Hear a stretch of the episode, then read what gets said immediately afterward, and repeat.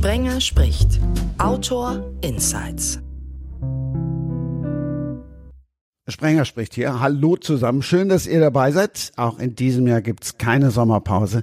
Hätte ja sein können, dass ihr denkt, weil in NRW tatsächlich schon Ferien sind, wenn die 129 online geht, dass ich weg bin. Nee, nee, ist nicht. Was auch keine Ferien macht, sind die BuchhändlerInnen, respektive ist der Buchmarkt. Frisch erschienen, Knäcketod von Björn Behrens. Hallo. Hallo. Ich freue mich, hier sein zu dürfen. Sein Buch steht eher für Spaß. Sie steht unter anderem Namen für Historisches, unterm Namen Petra Mattfeld für Krimis. Hallo. Ja, hallo, grüßt euch. Das dritte Mal schon dabei, das erste Mal allerdings tatsächlich in der Rolle als Co-Autorin und das von Deutschlands berühmtestem Profiler Axel Petermann. Hallo. Hallo. Einmal mehr in Ausgabe 129 sind es gleich vier Gäste. Einmal mehr freue ich mich auf eine Bloggerin, eine, die für das steht, für das so viele stehen auf Instagram. Sie liebt lesen, sie liebt lesen, heißt sie dort. Hallo, Sarah. Hallöchen. Wenn ich bei dir auf die Seite gucke und die Bücher sehe, die du zuletzt gelesen hast, haben die was mit der Jahreszeit respektive mit der Urlaubszeit zu tun? Das könnte man meinen, ne? weil da alles so schön nach Strand aussieht. Ähm, ich lese eigentlich tatsächlich hauptsächlich äh, Krimis und Thriller, aber manchmal brauche ich auch so eine kleine Pause für den Kopf und dann darf es gerne mal ein Strandroman sein, ja. Sarah, wenn du sagst Strandroman, ich mache meinen Urlaub dieses Jahr in den Bergen. Hast du einen guten Tipp für mich für einen schönen Bergroman? Für einen schönen Bergroman? Äh, tatsächlich nicht. Also da würde mir jetzt so spontan nichts einfallen. Mir nämlich auch nicht. Okay. Wobei ich habe gerade von der Tessa Randau ähm, gelesen, die, äh, die Berge, der Nebel, die Liebe und ich. Aber muss man, glaube ich, dann mögen. Klingt doch eher nach Frauenunterhaltung, oder? Ja, vielleicht ein bisschen. Ich habe eben so ganz andächtig zugehört, weil ich mir äh, die Frage gestellt habe, ob ich überhaupt jemals einen Bergroman gelesen habe. Und tatsächlich habe ich mal vor, ich weiß nicht wie viele Jahren, da war irgendein Buch und es hat mich so gefesselt, dass ich nämlich den Titel nicht mal mehr weiß, nämlich gar nicht, ähm, weil da im Roman, weiß ich, äh, es in den Bergen spielte und permanent irgendwie ähm, ich, ich weiß nicht, es, es waren Dialekte, die habe ich noch nie gehört. Ich habe es dann lautiert und dann dachte ich irgendwann, oh nee, also nee, also das breche ich jetzt ab. Und deswegen, also bei Küstenkrimis oder so, da wäre ich voll dabei, aber in den Bergen, da wäre ich raus, offen gesagt. das ist nicht meins. Dazu kann ich sagen, ich habe mal einen Bergroman geschrieben unter einem Pseudonym, der hieß ähm, Wo das Glück den Himmel berührt. Das Pseudonym war Maxi Hofer, also absichtlich so gewählt, dass es auch ein Mann hätte sein können. Und ähm, das Schreiben war ziemlich cool, das hat Spaß gemacht. Ich weiß jetzt aber nicht, ob ich Bergromane unbedingt auch lesen würde. Hast du denn da irgendwas mit Dialekten gemacht, von wegen, damit nee. man irgendwie verdeutlicht, dass es Österreich ist, dass Bayern ist oder irgendwas? Nein, also der Roman, der spielt in Südtirol und die sprechen alle astreines Hochdeutsch. Also es war mir schon wichtig, weil ich glaube, wenn man als Autor nicht so ganz drin ist in Dialekten, dann kann man da wirklich nur versagen. Also dann lieber ähm, die, die, die sichere Bank fahren. Genau, also ich, ich denke auch der Autor, die Autorin, wie gesagt, ich weiß es überhaupt nicht mehr, äh, hatte da bestimmt total Ahnung von von dem, was da, geschrieben, was da geschrieben, war. Nur ich habe es ich nicht, verstanden. nicht verstanden und, äh, und äh, total Norddeutsch und dachte mir nur so, nur so äh, nee, kann, nee, ich, kann will ich nicht. Ich nicht. Fände ich auch unfassbar anstrengend, sowas zu lesen, muss ich ja, sagen. Ja, genau, also, genau. Ich glaube, im genau, Film funktioniert genau. das ja gut, aber in den Büchern schwierig. Zu Bergbüchern kann ich nur sagen, Louis Tränker habe ich als Kind geliebt. Das ist sicherlich jemand, der ein bisschen in Vergessenheit geraten sein könnte. Und ein Buch, das Sie alle kennt und das von den Bergen handelt, ist natürlich Heidi mit einem Öli. Und äh, ja, habe ich unseren Kindern vorgelesen, also war auch immer sehr, sehr spannend. Aber ansonsten sind so meine Bergerfahrungen doch eher reduziert, es sei denn, in meinem letzten Sachbuch, da habe ich einen Fall aus der Schweiz vorgestellt. Da bin ich auch ein paar Mal dort gewesen. Da ging es um den tragischen Tod von zwei jungen Mädchen auf ihrer Velotour und das spielt natürlich in den Bergen. Und auf Spurensuche musste ich mich natürlich dann auch dann äh, begeben und, und eben halt schauen, wie hat der Täter das gemacht. Aber nach ne, wenn es ein wahrer Täter ist, dann ist es ja auch schon wieder spannend. Also das ist ja was anderes als dieses komplett ausgedachte, ja, wo ich dann persönlich für mich das Gefühl hatte, es ist zu sehr in diese Richtung geschoben. Es muss zu sehr, ja, wie gesagt, bayerisch sein. Es muss zu sehr nach Österreich klingen oder so. Das ist ja bei dir was anderes, Axel. Du, du, ja, ne, du begibst dich ja auf Spurensuche. Genau, obwohl ich aber auch dann ein paar Mal versucht habe, dann Schweizerdeutsch einzustreuen, aber dann immer mich bei denen, die das sprechen können, auch abgesichert habe, dass das dann auch richtig ist, ja. Wo an die Geschichte erinnere ich mich gar nicht, muss ich sagen. Ich habe ja nun von dir alles gelesen, aber das erinnere ich jetzt gerade gar nicht. Ja, dann muss ich dir das nächste Mal das Buch mitbringen. Ja, nee, das Buch habe ich, das weiß ich. ich muss nur noch mal gucken. Nee, nee, nee. Also die Bücher von dir, die habe ich alle, das kann nicht sein. Okay. Und gelesen habe ich sie auch alle. So. Wie bitte? Woran schreibst du gerade? Was für ein Projekt hast du gerade auf dem Schreibtisch? Äh, was ich jetzt gerade auf dem Schreibtisch habe, das ist einmal das Projekt mit Petra, aber da sind wir ja mit dem ersten Teil fertig und bereiten mhm. den zweiten vor. Und ansonsten äh, bereite ich mein, mein neues, aber das erscheint erst im Herbst 24.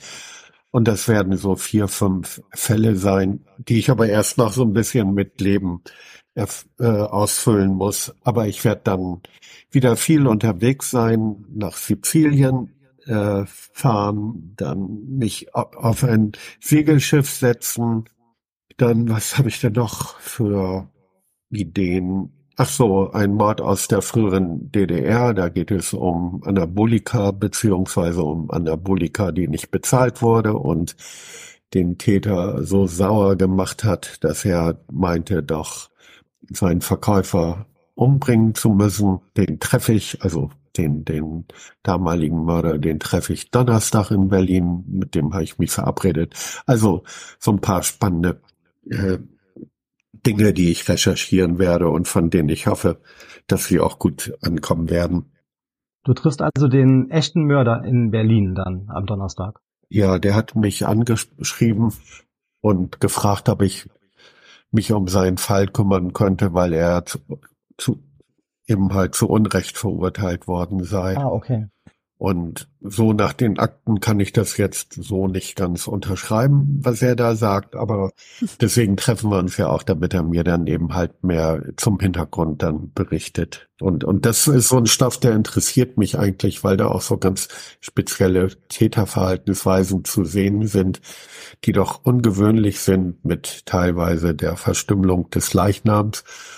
Und naja, das ist etwas, was, was ich eben halt spannend finde und wo ich auch meine Fälle nach auswähle, dass etwas Ungewöhnliches bei den Taten geschehen ist, äh, um eben halt sich von der breiten Masse, das klingt jetzt so ein bisschen, ein bisschen doof und geschäftstüchtig, aber, aber für mich macht das so gerade den Reiz aus, da in diese Psyche der Täter dann einzutauchen, welche Motive die hatten, beziehungsweise was sie doch so besonders dazu gebracht hat, sich so am Tatort zu verhalten, wie man das dann später an den Spuren oder den Verletzungen des Opfers sehen kann. Wenn du dich dann mit dem triffst, ne, würdest du dem eigentlich sagen, wenn du das Gefühl hast, er lügt dich an? Würde ich, wenn, ob ich ihm das sagen würde? Ja. Ähm, also ich würde ihm auf jeden Fall sagen, dass nachfragen und meine Zweifeln äußern, aber konfrontativ, denke ich, würde ich nicht sein. Mhm. Ich habe ja mit ihm vorher die Vereinbarung getroffen, dass ich über all das, was wir denn besprechen, dass ich darüber schreiben kann und äh, das wird er dann ja auch dann dann zu lesen bekommen. Also nicht vorher, aber mit dem ja, Erscheinen des Buches ja.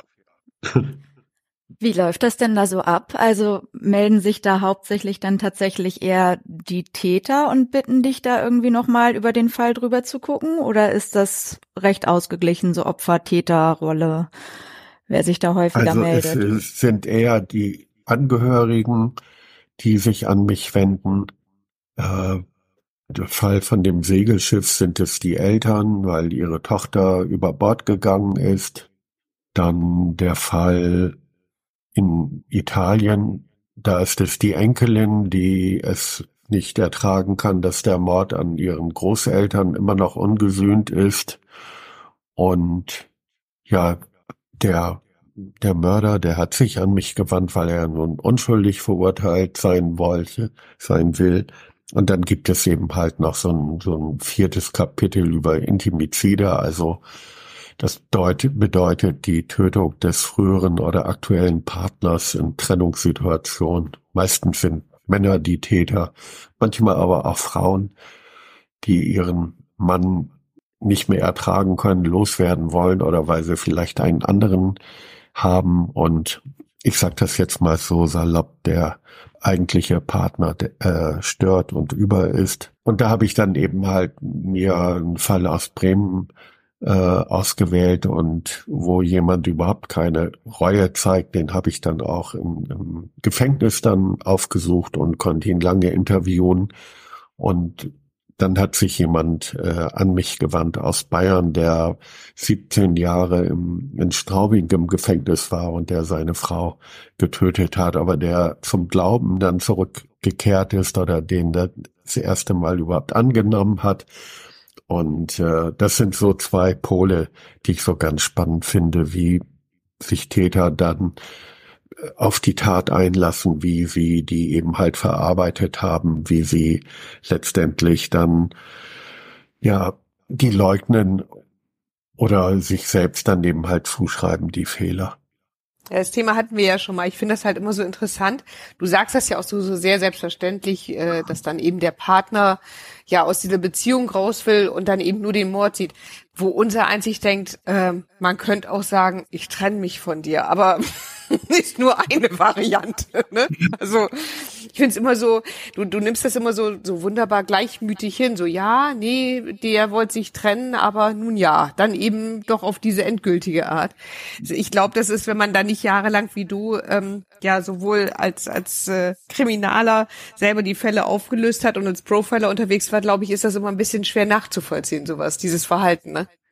Ach ja, also was du jetzt gesagt hast, angesprochen hast, das trifft natürlich auf Frauen zu, die, die sich aus einer Beziehung lösen wollen. Klar, da gibt es auch andere Möglichkeiten. Man kann sich tatsächlich auch trennen, aber die Täterin, die ich kennengelernt habe, die also aus einer Tyrann, Tyrannenbeziehung äh, ausbrechen wollten, die waren doch sehr häufig sprachlos und hatten kaum Möglichkeiten, äh, doch sich zu artikulieren, keine waren unsichere Persönlichkeiten, die sich nicht trauten, die eingeschüchtert waren.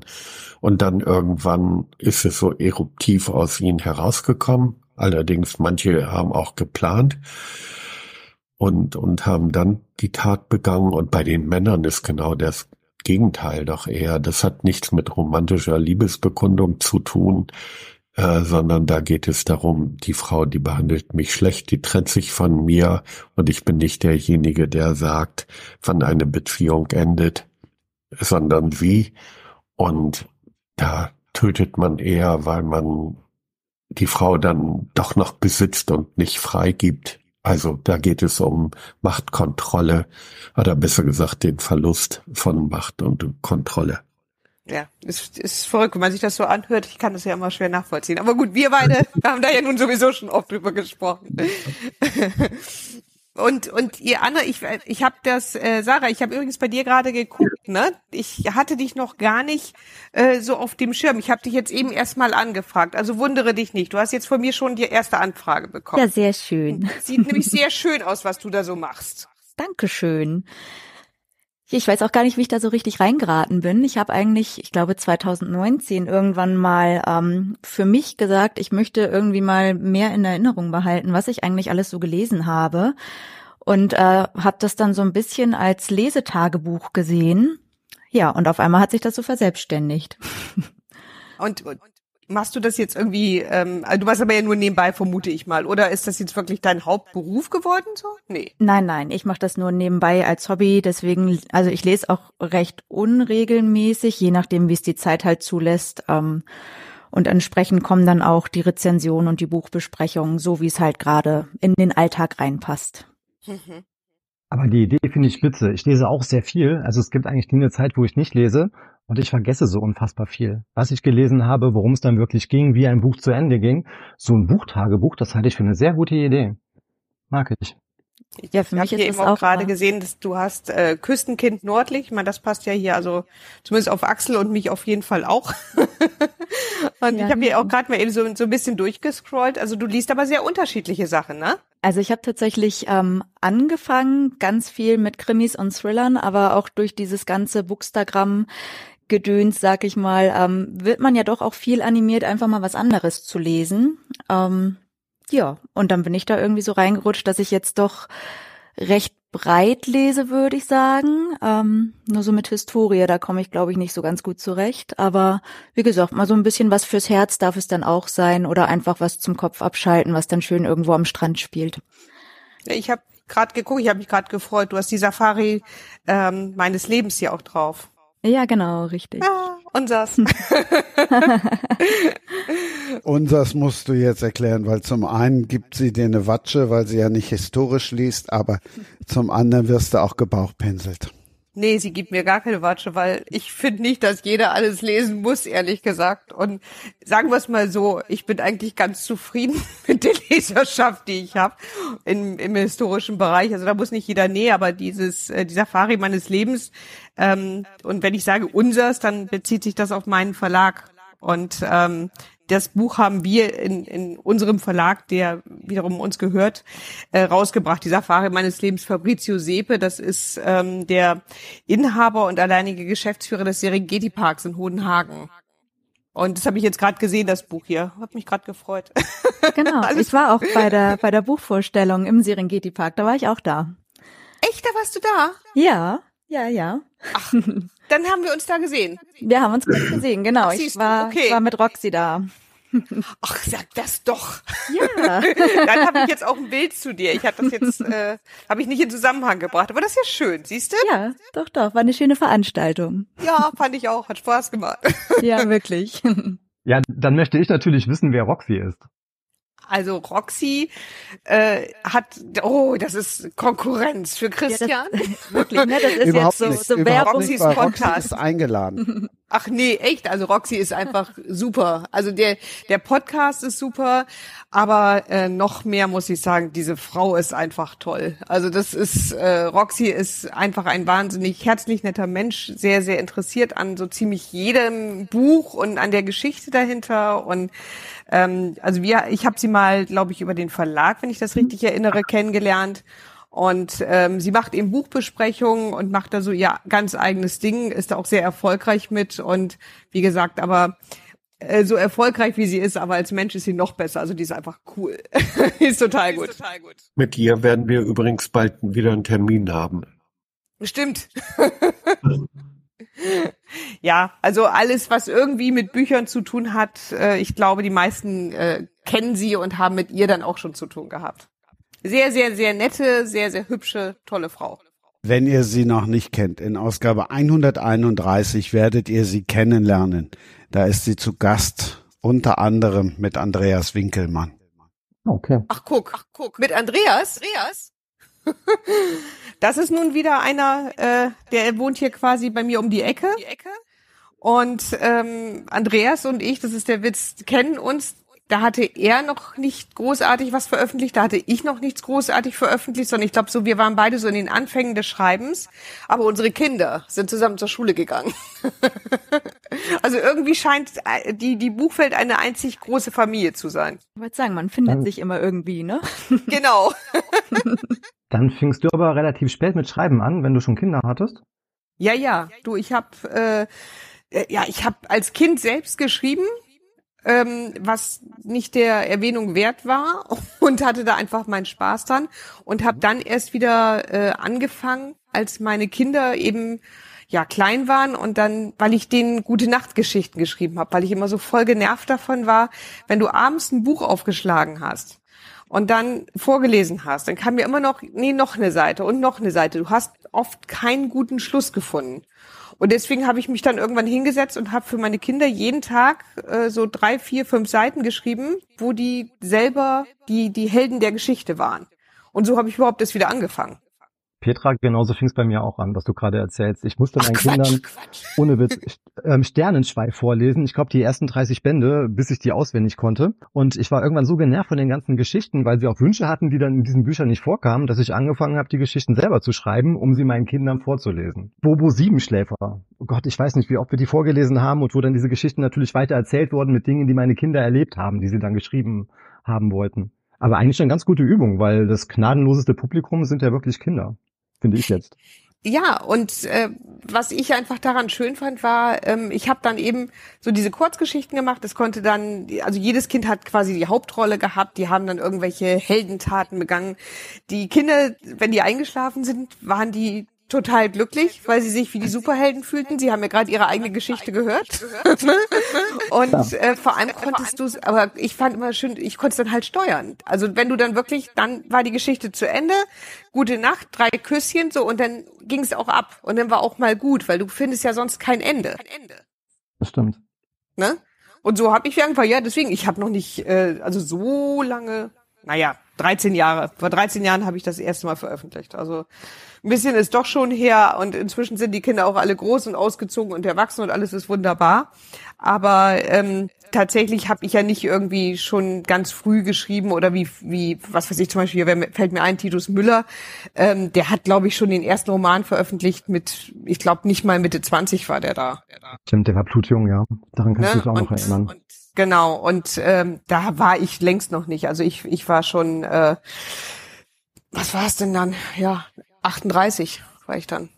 Mhm. 38, 39, da habe ich dann veröffentlicht. Und ähm, ja, und dann ging es halt weiter. Nee, aber deswegen, und das meine ich eben, und, und äh, Andreas Winkelmann, äh, mit dem hatte ich mich damals dann drüber unterhalten, an, bei einem Elternabend und so, und da erzählte er nämlich auch, ja, er würde auch schreiben. Ich krieg's nicht mehr genau zusammen, ob er da schon irgendwie ein bisschen was gemacht hat. Auf jeden Fall waren wir beide komplett am Anfang mit allem. Ja, und dann lief das halt dann äh, für uns beide sehr gut und dann eben auch sehr parallel. Und äh, ja, es, es ist halt lustig, wenn du dann eben so genau diese Freunde von früher quasi so wieder triffst und so und man trifft sich in den gleichen Kreisen und die, die ähm, Wege sind so ein bisschen parallel gelaufen, ohne dass man das jemals beabsichtigt hätte. Das stimmt, ja. Also ist Bremen schon der Place to be anscheinend, ja, wo man sein muss. Ich merk schon. Ja, absolut. Ja. Nee, also ich glaube gar nicht. Ich meine, vor allem auch in der Verlagswelt, also gefühlt sind ja alle Verlage in München. Ne? Also du hast ist sicherlich noch, in, in Hamburg hast du noch Rowold, klar. Aber ansonsten, wenn du nach München fährst ähm, und du im, in der Verlagswelt so ein bisschen bist, dann hast du auch genug, wo du mal eben hinfahren kannst und Kaffee trinken kannst, würde ich mal sagen. Berlin mit Ulstein. Ja, stimmt. Oh, und bei denen habe ich sogar ein Buch. Oh, Aber der Vorteil ist ja, wenn du von Bremen beispielsweise in München unterwegs bist, in zwei, drei Tagen kannst du sehr viele Verlage wirklich gut ähm, erreichen und dort deine Termine machen. Das ist ja schon fast wie so eine kleine Buchmesse. Ja, und also es ist bei äh, mir so, beziehungsweise also Axel hat auch die gleiche Agentur. Unsere Agentin ist in München. Dann ist der Verlag, für den wir jetzt auch zusammenarbeiten, Blauvalley, ist eben auch in München. Ähm, dann habe ich wiederum auch zwei Lektorinnen in München, die inzwischen also richtige Freundinnen geworden sind. Ähm, also wann immer ich in München bin, dann brauche ich wirklich so drei, vier Tage, weil du willst ja auch mal mit den Leuten essen gehen und mal auch über was anderes sprechen, als wirklich immer nur über den Text oder das, was jetzt gerade anliegt, ne? Witzig, meine Agentin ist auch in München. Vielleicht haben wir sogar dieselben Agenten. Wen hast du denn? Ich bin bei Schlück unter Vertrag. Die sitzen ja eigentlich in ähm, Hannover, haben Ja, aber ja. ähm, tatsächlich noch eine Stelle in München. Ach so, siehst du, Schlück habe ich nämlich nur mal mit Hannover in Zusammenhang gebracht. Nee, wir sind bei Liane Kolf, Axel und ich. Ah, die kenne ich nicht. Das sagt mir nichts. Ihr könnt sie alle kennenlernen. Ausgabe 117, da war sie. Die Agentin und der TV-Boss im Love Hotel, so heißt die Folge. Und, Okay. und man höre und staune, auch da war Frau Mattfeld schon dabei. Ja, Also, das stimmt. Ich war wirklich, aber so, das klingt jetzt so, als wäre ich permanent da. Das stimmt ja eigentlich gar nicht. Dreimal war ich, glaube ich, jetzt da. Du bist auch wirklich ein gern gesehene Gästin. Also du warst einmal mit München 72 da. Ganz tolles Buch. Eine, eine Stadt habt ihr vergessen, ne? Köln können wir ja nicht ganz ausklammern. ja, das ist richtig. Da gibt's auch viele Verlage. Veröffentlicht jemand bei einem Kölner Verlag von euch? Nee, deswegen, ich überlege gerade, wer ist denn da? Wer ist denn da? Na, Lübbe natürlich. Kiwi. Ach Gott, ja klar, Lübbe. Mein Gott, stimmt. Die sind neben dem ProSieben äh, ProSieben Studio für die Aufzeichnung, genau. das weiß ich. Ganz genau. Da war ich nämlich schon mal und da äh, kam ich raus und dachte mir auch, ach gucke, hier ist Lübbe, siehst du an.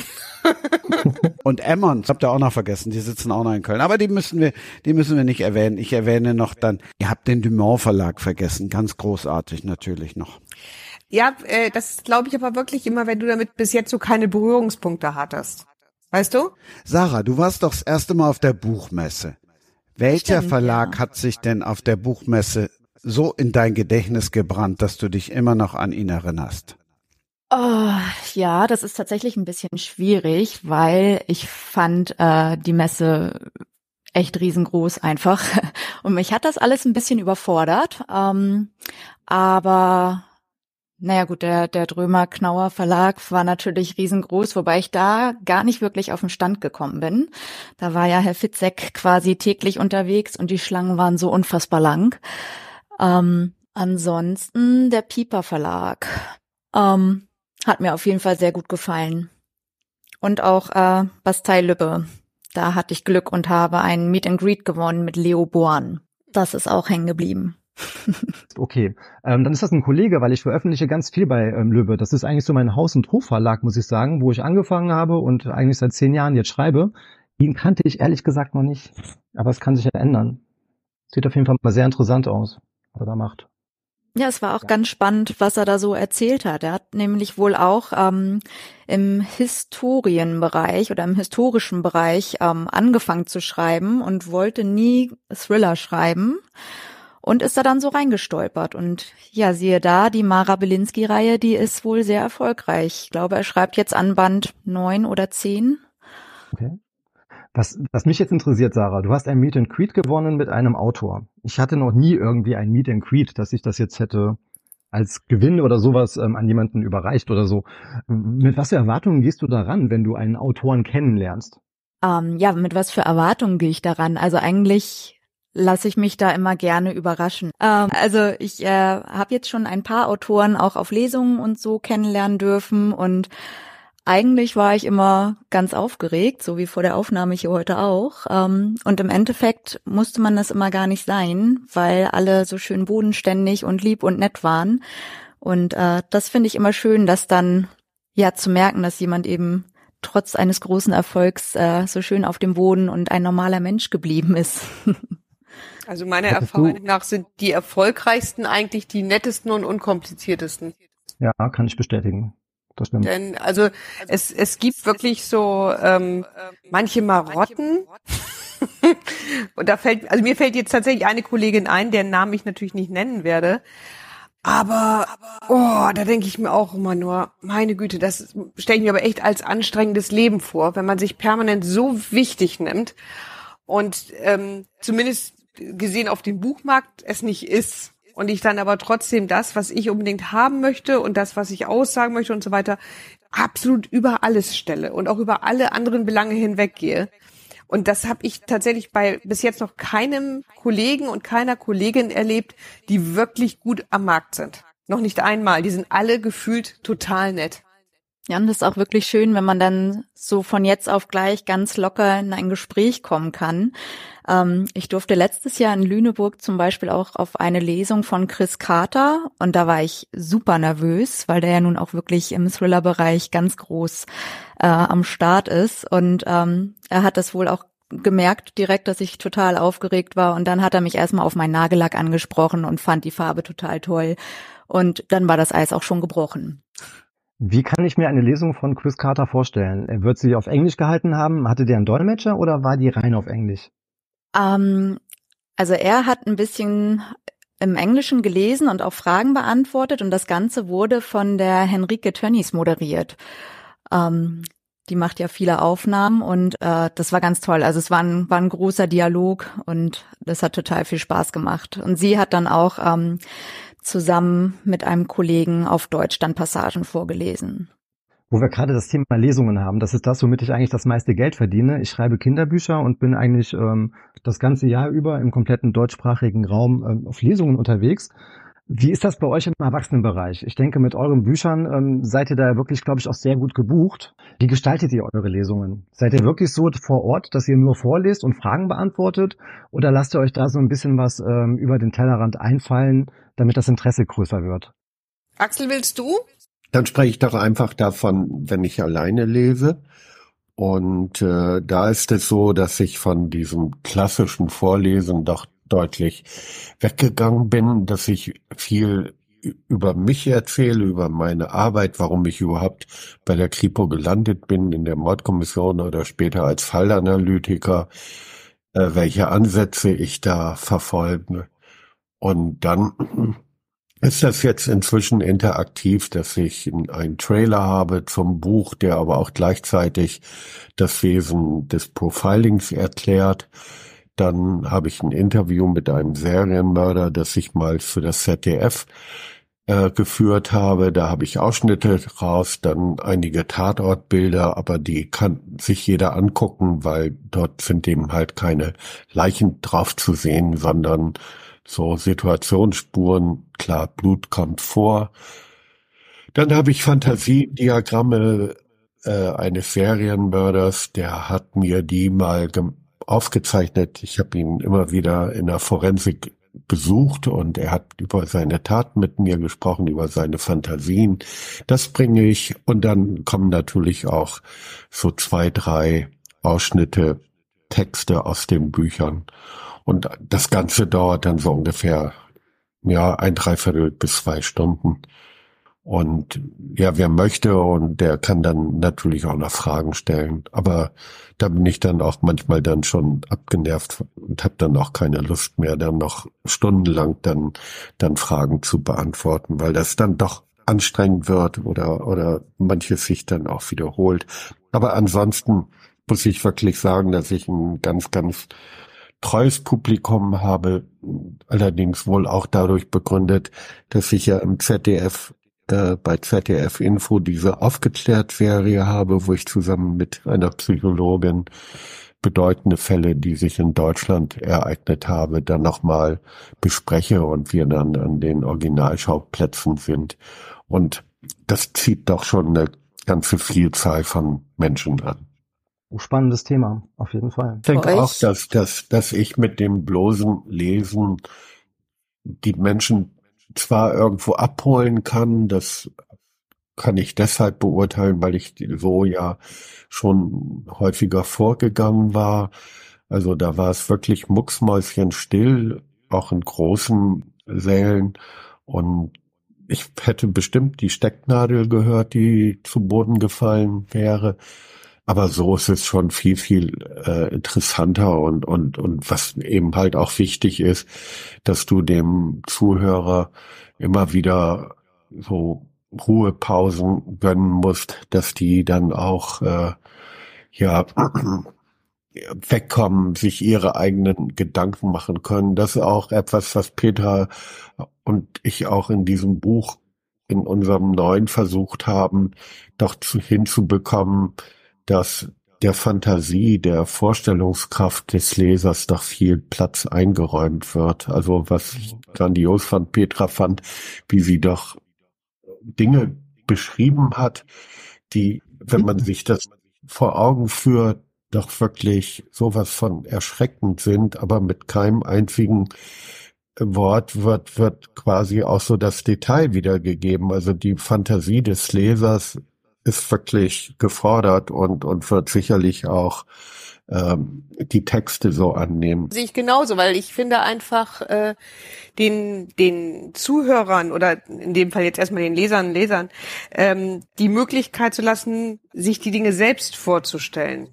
Äh, finde ich wesentlich spannender, auch ehrlich gesagt, wenn ich habe das schon in anderen Büchern auch gemacht, wo dann jemand sagte, oh, das war aber wirklich, da hatte ich aber eine Gänsehaut, das fand ich aber ganz schön grausam wo ich das dann ehrlich gesagt genieße, dann auch zu sagen, ja, komisch, ich habe eigentlich gar nichts weiter gemacht. Das heißt, du hast mit deiner eigenen Fantasie zu tun gehabt und nicht damit, was ich ähm, dann detailliert irgendwie beschrieben hätte. Denn das mache ich nicht so gern. Und ehrlich gesagt, bei Axels und meinem Buch hätte das auch keinen Platz. Also ich glaube, diesen Voyeurismus, den haben wir ähm, beide wirklich bewusst vermieden ähm, und bauen einfach wirklich auf diese Spannung auf, weil jeder sich das, wenn, wenn man das aus Tätersicht oder aus Opfersicht hat, man sich sehr genau vorstellen kann, was da jetzt als nächstes wie passiert. Das muss gar nicht unbedingt dann noch ausgesprochen werden oder ausgeschrieben werden. Und das finde ich eigentlich ist das Spannende daran. Deswegen machen wir es auch so bei diesen Lesungen eben auch, wechseln Axeln und ich uns ab. Und ähm, da, weil der Roman wiederum auch aus verschiedenen Sichten geschrieben ist so dass wir quasi dann die, in diese Rollen schlüpfen und das dann im Grunde auch darstellen.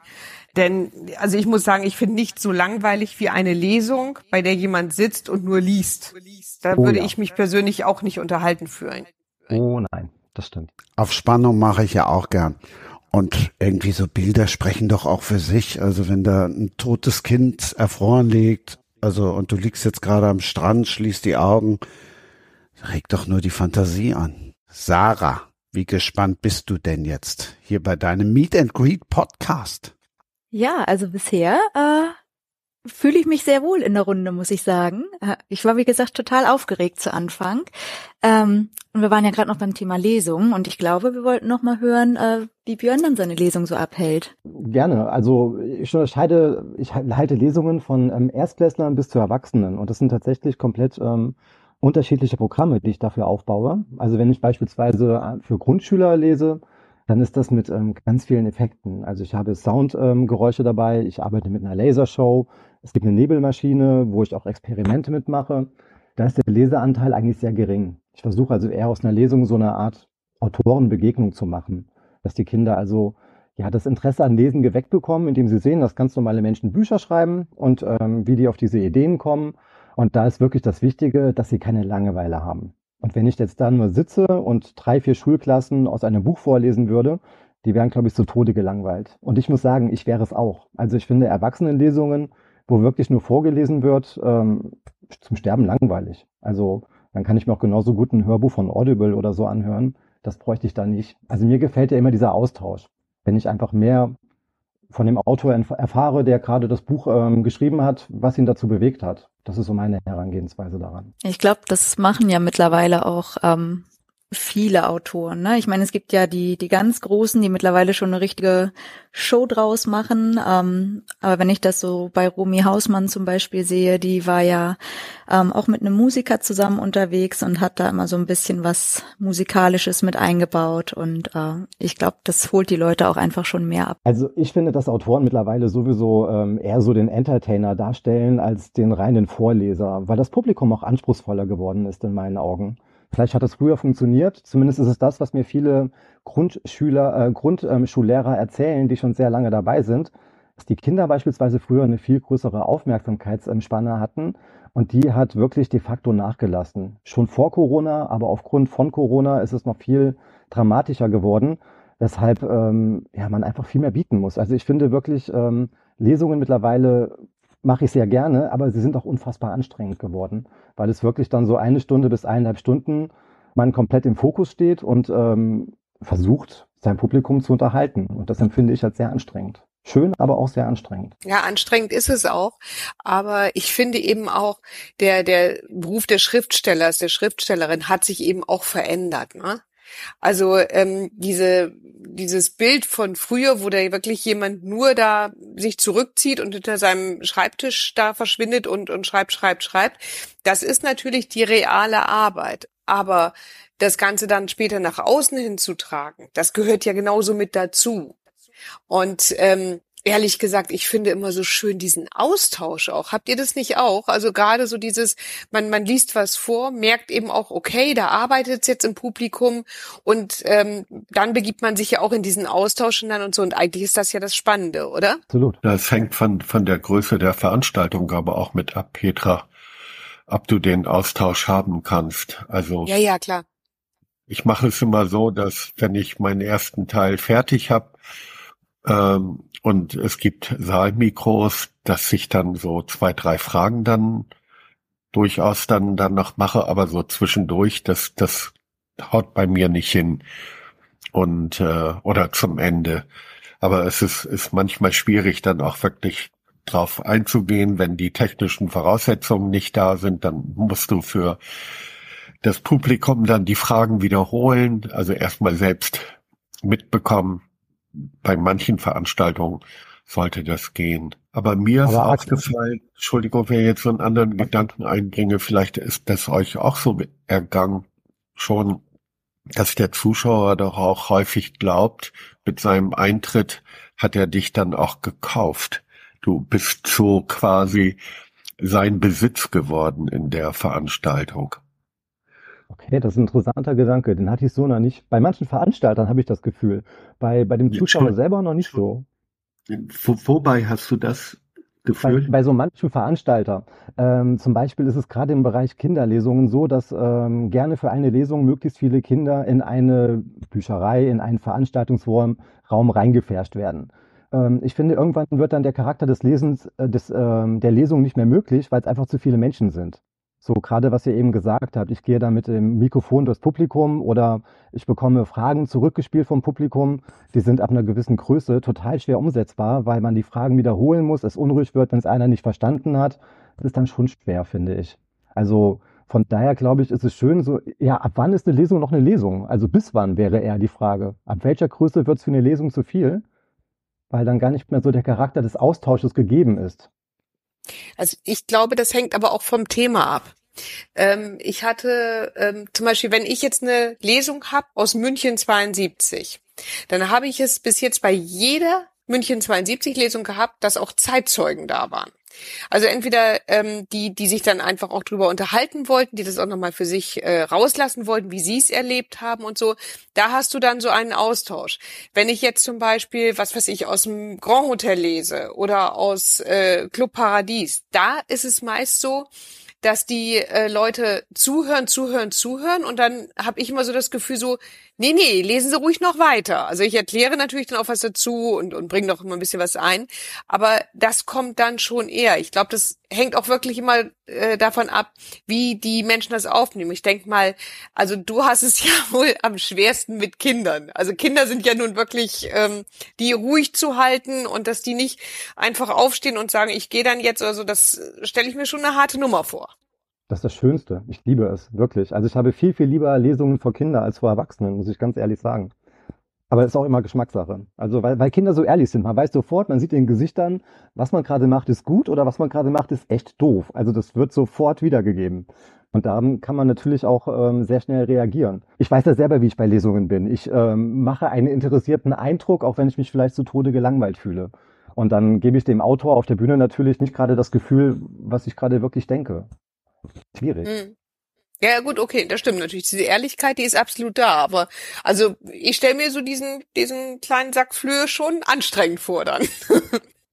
Also wie gesagt, ich mag es sehr gerne. Ich ähm, finde das eigentlich ganz, ganz schön so, weil, weil Kinder einfach so ehrlich sind. Das gefällt mir ganz gut daran. Und man einfach ähm, ja, Kinder ganz anders motivieren und animieren kann, als man es Erwachsene ähm, bei Erwachsenen kann. Also wenn ich einen Witz erzähle bei Kindern, weiß ich, der funktioniert. Erzähle ich den Witz einem Erwachsenenpublikum, ist noch lange nicht sicher, dass jemand lacht. Und das ist dann auch echt doof. Also schwierig. Check. Dann steht man dann dumm da. Mach doch mal einen Check. Mit einem Witz meinst du? Ja, klar. Ach so, ich soll dir jetzt einen Witz erzählen. äh, ja, da fällt mir spontan ein Witz ein, den ich auch gerne bei Lesungen bringe. Ähm, Kinder lachen immer ganz fürchterlich darüber. Erwachsene können wir mal testen, genau. Unterhalten sich zwei Schneemänner. Meint der eine, riechst du auch Möhren? Ihr wisst, was ich meine, ja? Okay, gut. So viel dazu. Das war jetzt der Vorführeffekt, ne? Ja, ganz genau. Und das war auch der letzte Witz, den ich heute erzähle. Vielen Dank. Petra hat ihn aber jetzt verstanden, hörst du. Jetzt. nee, ich hatte ihn, nee, ich hatte ihn eben auch, aber ich äh, glaube, ich bin recht laut und ich will das dann immer nicht alles hier übertönen. Das ist sehr nett von dir. Das hast du schön ausgedrückt. Gefällt mir. Nein, das ist so. Das, ist so. Wie sagtest du? Ehrlich. Aber Axel, dich würde ich gerne noch was fragen. Und zwar hast du eben gesagt, Ja. dass du das Gefühl hast, dass das Publikum dich zu sehr einnimmt. Ähm, kannst du das ein bisschen näher beschreiben, dieses Gefühl? Also natürlich kann ich das gern erläutern. Also ich äh, signiere vor der Lesung, in der Pause, nach der Lesung und ich muss mich da wirklich immer, immer frei kämpfen, dass ich noch ein paar Minuten für mich alleine habe. Und dieses Gefühl, dass ich doch auch mal, mal durchatmen möchte oder mal etwas trinken möchte oder mal eben kurz mal fünf Minuten verschwinden möchte, ist bei vielen nicht da. Die krallen sich förmlich äh, an mich und und und und haben hier eine Frage und dort eine Frage und gerade bei meinem Thema True Crime oder ist es ja tatsächlich so, dass jeder da mitreden kann, weil er einen Fall äh, kennt oder persönlich involviert war.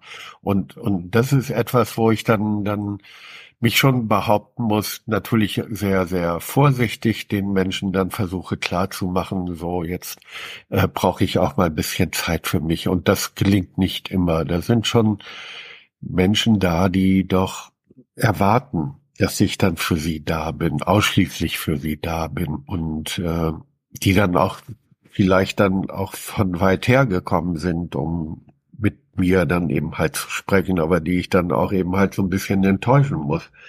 Mhm. Ich glaube, bei dir ist das, du bist halt eine Berühmtheit zum Anfassen in dem Moment, wenn du da bist. Die Leute kennen dich aus dem Fernsehen und auf einmal bist du wirklich leibhaftig da. Ich glaube, das ist so ein bisschen so dieses, diese Faszination, dass sie dann gar nicht so leicht dann davon wegbringen, könnte ich mir vorstellen. Ja, das wird eben halt auch so, so formuliert. Also ich äh, bin ja nicht über Gebühr bekannt, aber vielleicht doch ein wenig und, und, und das wird eben halt auch gesucht und ich erfahre das dann ja auch daran, wie viele Selfies ich dann mit diesen Menschen dann mache. Und ich mache ja auch einen Kram mit, aber manchmal denke ich auch so, jetzt ist aber auch gut, jetzt müsste mir auch mal ein bisschen Zeit geben zum, zum Durchatmen.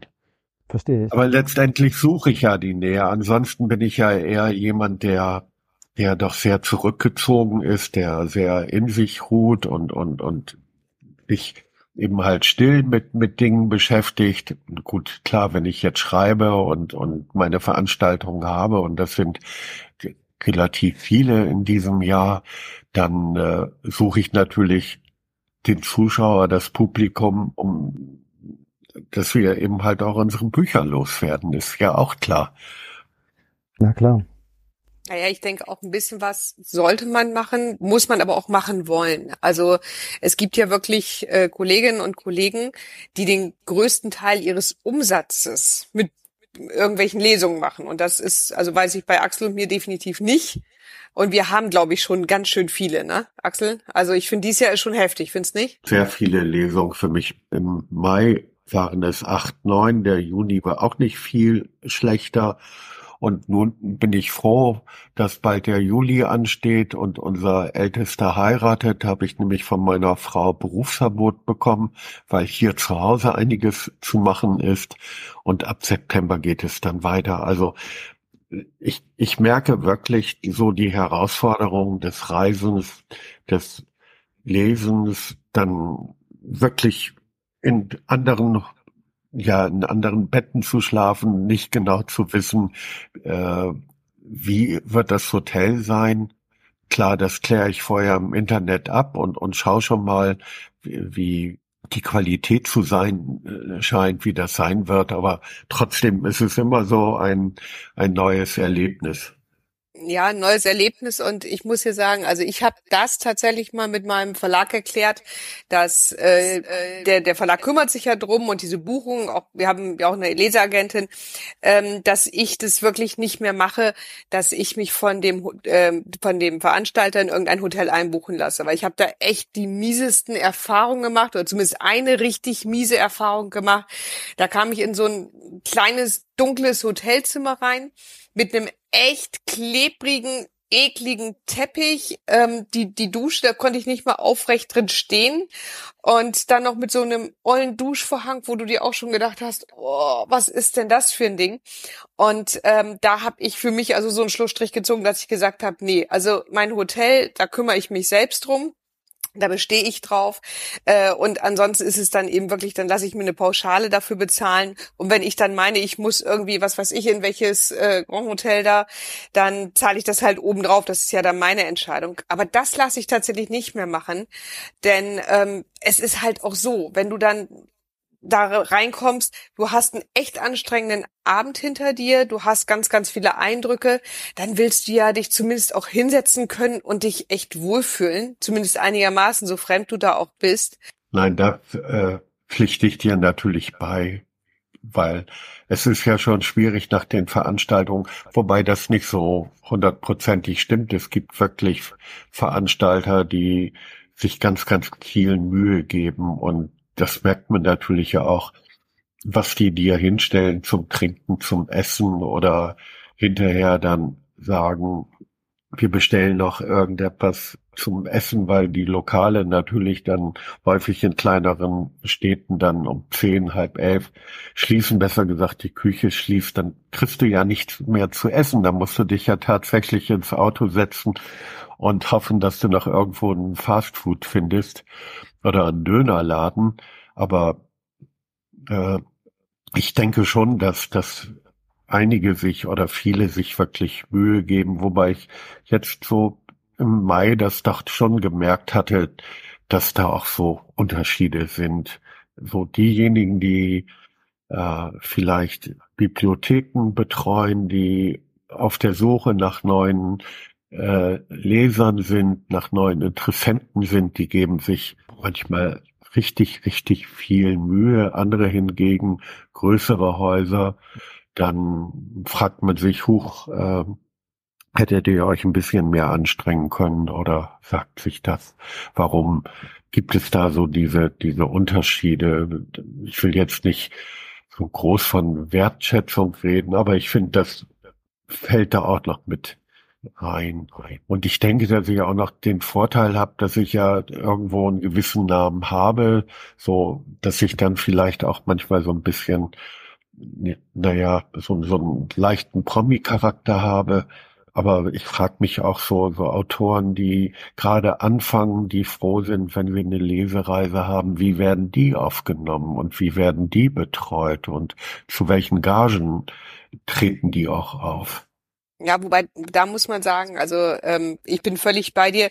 Ich habe das, wie gesagt, äh, jetzt nicht oft gehabt oder so, aber das war eben für mich so dieser dieser Punkt, wo ich gesagt habe, nee, das buche ich mir selbst, weil im Regelfall wird man ja wirklich total nett äh, äh, empfangen und und auch sehr umsorgt und so weiter. Also das, wie gesagt, das war dann jetzt einmal so ein einmaliges Ding, aber wo ich auch gesagt habe, hm, okay, das war mir jetzt eine Lehre.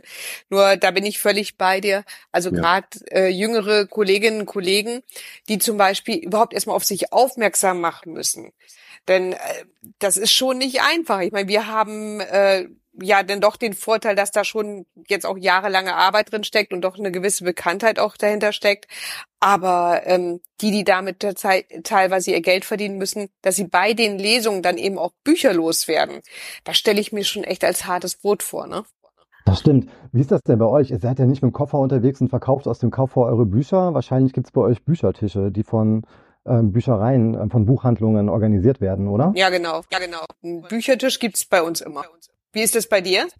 Ähm, wenn ich an Schulen bin, gibt es keinen Buchbüchertisch. Dann, äh, das nee, kann man so nicht sagen. Also manche Schulen arbeiten auch mit den vor Ort ansässigen Buchhandlungen zusammen, wo das dann organisiert wird. Aber es gibt auch jede Menge, wo ich dann von meiner Agentur beispielsweise ähm, den Auftrag bekomme, bring so und so viele Bücher mit, dass du sie da also im Prinzip vor Ort signieren kannst und den Kindern, die sie dann beispielsweise schon gekauft haben, aushändigst. Das ist dann wirklich ähm, anstrengend, wenn man mit seinem ganzen Equipment unterwegs ist und dann noch einen Koffer dabei hat, wo die Bücher drin sind. Ähm, ich reise sowieso nur mit Auto, also ich kann mit ähm, dem Zug meine Reisen nicht machen, weil ich zu viele ähm, Sachen dabei habe. Und ähm, dann ist es ganz gut, wenn ich dann beispielsweise an Schulen bin, habe ich den Koffer eben im Auto mit den Büchern und kann die dann verteilen. Das ist dann schon ganz angenehm. Aber schöner ist es natürlich, wenn es einen Büchertisch gibt, der von der Buchhandlung beispielsweise organisiert wird. Dann ist es viel entspannter. Ja, ich stelle es mir für dich auch ein bisschen undankbar vor, weil letztendlich muss man ja sagen, die wenigsten Kinder haben überhaupt das Geld immer so dabei, dass sich mal eben spontan das Buch da leisten könnten, ne? Ja, das ist richtig. Also wenn ich wirklich Schullesungen habe, dann ist es so, dass es ähm, relativ gut organisiert ist. Das heißt, ähm, vorher erfahren die Eltern, welcher Autor da hinkommt, was für ein Buch ähm, er dabei hat, aus dem er vorlesen wird. Und dann hätten die Eltern schon die Möglichkeit zu sagen, ich interessiere mich für das Buch und würde es gerne bestellen. Also ah ja, okay, in diese ja, Richtung ist natürlich besser. Mhm. Genau.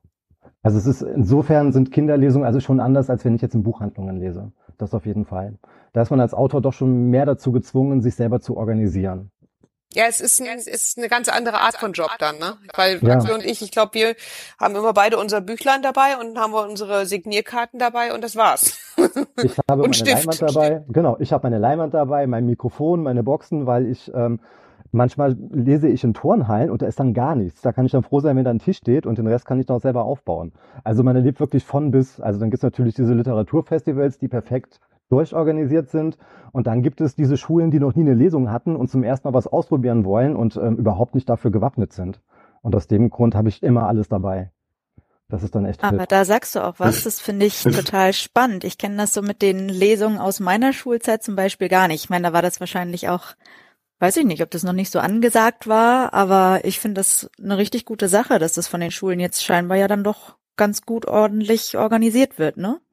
Zu meiner Schulzeit gab es das auch nicht. Also ich hatte keine einzige Lesung während meiner Schulzeit und da hat anscheinend, äh, es ist vom Bundesland zu Bundesland ähm, ab, ähm, unterschiedlich, aber es hat, glaube ich, wirklich ein Umdenken stattgefunden, dass Lesen mehr gefördert wird. Dass klar ist, dass, ähm, ich meine, Lesen macht intelligenter, machen wir uns nichts vor. Jemand, der liest, wird intelligenter sein als jemand, der nicht liest. Also da glaube ich ganz fest dran und ich glaube, dass man einfach ähm, das Gehirn wie ein Muskel trainieren kann. Wenn ich lese, werde ich einfach mehr Muskeln im Gehirn aufbauen und dadurch viel schneller denken können, viel mehr Begriffe natürlich wissen. Und ähm, ich glaube, dass Schulen da wirklich drauf setzen, das Lesen zu fördern, weil es einfach so viel macht mit einem Menschen. Ja, und das ja, fördert natürlich auch die Sprache, ne? Das ist ja nicht Klar. das Denken an sich, sondern die Sprache. Das ist ja nun Stimmt. nachgewiesen, dass äh, je mehr ein Mensch liest, desto weiter entwickelt sich seine Sprache auch. Ich wollte nochmal dieses äh, Thema Konzentration auch ansprechen, was wir ja eben auch schon mal hatten. Ähm, Lesen fördert ja auch die Konzentration, ne? Also wenn die Kinder irgendwie nur Fernsehen gucken ähm, und da ständig irgendwelche Werbeunterbrechungen sind oder umgeschaltet wird oder es sind nur kurze YouTube-Clips, ähm, das hat ja nichts mehr mit einer großen Aufmerksamkeitsspanne oder ähm, wirklich einer Phase zu tun, wo sie sich mal mit einer Sache fix beschäftigen müssen. Und das ist beim Lesen ja doch auch nochmal was anderes. Und das finde ich halt auch so schön, dass man da einfach ein bisschen aufmerksamer sein muss, wenn man eben liest. Und was ich total spannend finde, man wirft ja der, den Kindern heutzutage vor, dass sie immer weniger lesen. Ja, das stimmt, aber auch deswegen, weil wir Eltern einfach ein unfassbar schlechtes Vorbild sind. Weil wir auch immer weniger lesen und immer mehr Zeit an, an dem Handy, an dem Tablet, Tablet verbringen. Und ich selber muss sagen, also das Interesse bei den Kindern ist nach wie vor da. Kinder lieben Geschichten und wenn sie Geschichten vorgelesen bekommen, die so ein bisschen spannend sind, dann sind die dabei. Also ich glaube wirklich, dass wir auch ähm, nicht nur in der Schule da ansetzen müssen, sondern auch vom Elternhaus mehr, viel mehr das Lesen fördern müssen. Dass wir einfach mit bestem Beispiel vorangehen. Und Bin ich komme völlig bei dir. Vor allem finde ich immer so, es kann doch nicht sein, dass man von der Schule erwartet, man gibt morgens sein Kind ab und kriegt dann mittags ein erzogenes, gebildetes kleines Menschenkind wieder. wieder. Oh, das wäre schön. ja. Ist aber leider nicht so, ganz klar. Jetzt kommt eine ganz böse Überleitung. Oh, ich bin Ja. gespannt. Manchmal kann man die Kinder auch nicht wiederkriegen, weil sie einfach Oh, das tot ist- sind. Axel, das geht an uns. Weil die Kinder einfach tot sind, ja. Wie kann man ein Buch über tote Kinder schreiben? Also wie meine ich jetzt nicht wie? Petra ist Mutter, die weiß, worauf ich hinaus will. Ja, ich weiß, worauf du hinaus willst. Äh, Wobei Axel ist genauso Vater, also dreifacher Vater, genau wie ich dreifache Mutter bin. Nee, wir haben, ähm, du willst darauf hinaus, dass wir in, im Kopf des Bösen einen Roman geschrieben haben, wo gleich eine Szene drin ist, dass dort ein Kind aufgefunden wird, ähm, das vermeintlich schläft, tatsächlich aber äh, in der Kälte abgelegt wurde und ja, entweder erfroren ist oder noch erfriert oder wie auch immer. Aber auf jeden Fall noch lebt. Ja, wird. genau. Als gleich bei dieser Eingangsszene da ist eben das Kind, das noch lebt, aber es hat eben auch schon andere Kinder gegeben, die nicht mehr leben. Und ähm, tatsächlich haben Axel und ich uns einen Fall genommen, der ähm, in den 20er Jahren des vorherigen Jahrhunderts gespielt hat und haben diesen wahren Fall ins Hier und Jetzt und Heute transportiert und haben den dann im Grunde mit Profiler-Wissen gelöst. Das ist die Geschichte eigentlich dahinter. So haben wir uns dem Ganzen genähert und so haben wir, Axel und ich jetzt endlich, was wir, ich glaube, zehn Jahre oder so vorhatten, unseren ersten gemeinsamen Roman geschrieben.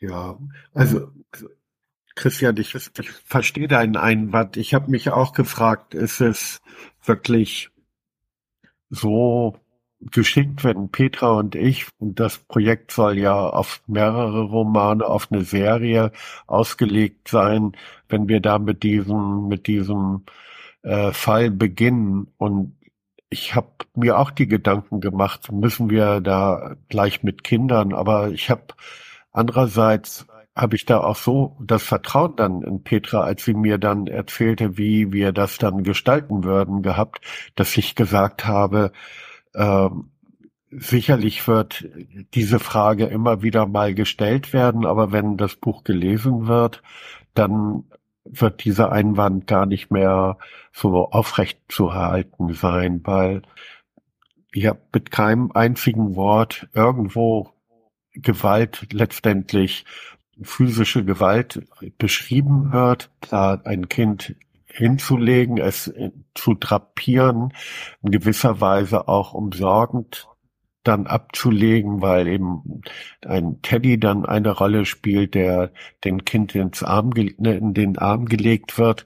Das ist für mich so wieder ein Täterverhalten, das ganz speziell ist, dass er etwas wie Reue zeigt, wie Fürsorge zeigt, aber trotzdem doch zu seinem Handeln äh, fähig ist. Also so eine ganz spannende, äh, ganz spannende menschliche Verhaltensweise, die man auch bei anderen Tatorten sehen kann, wenn, wenn Täter ihre Taten bereuen. Und man muss ihm dazu sagen, wir haben uns diese, diesen Fall an sich oder diese Fälle ja nicht ausgedacht, sondern äh, das ist eine äh, wahre, wahre Mordserie gewesen.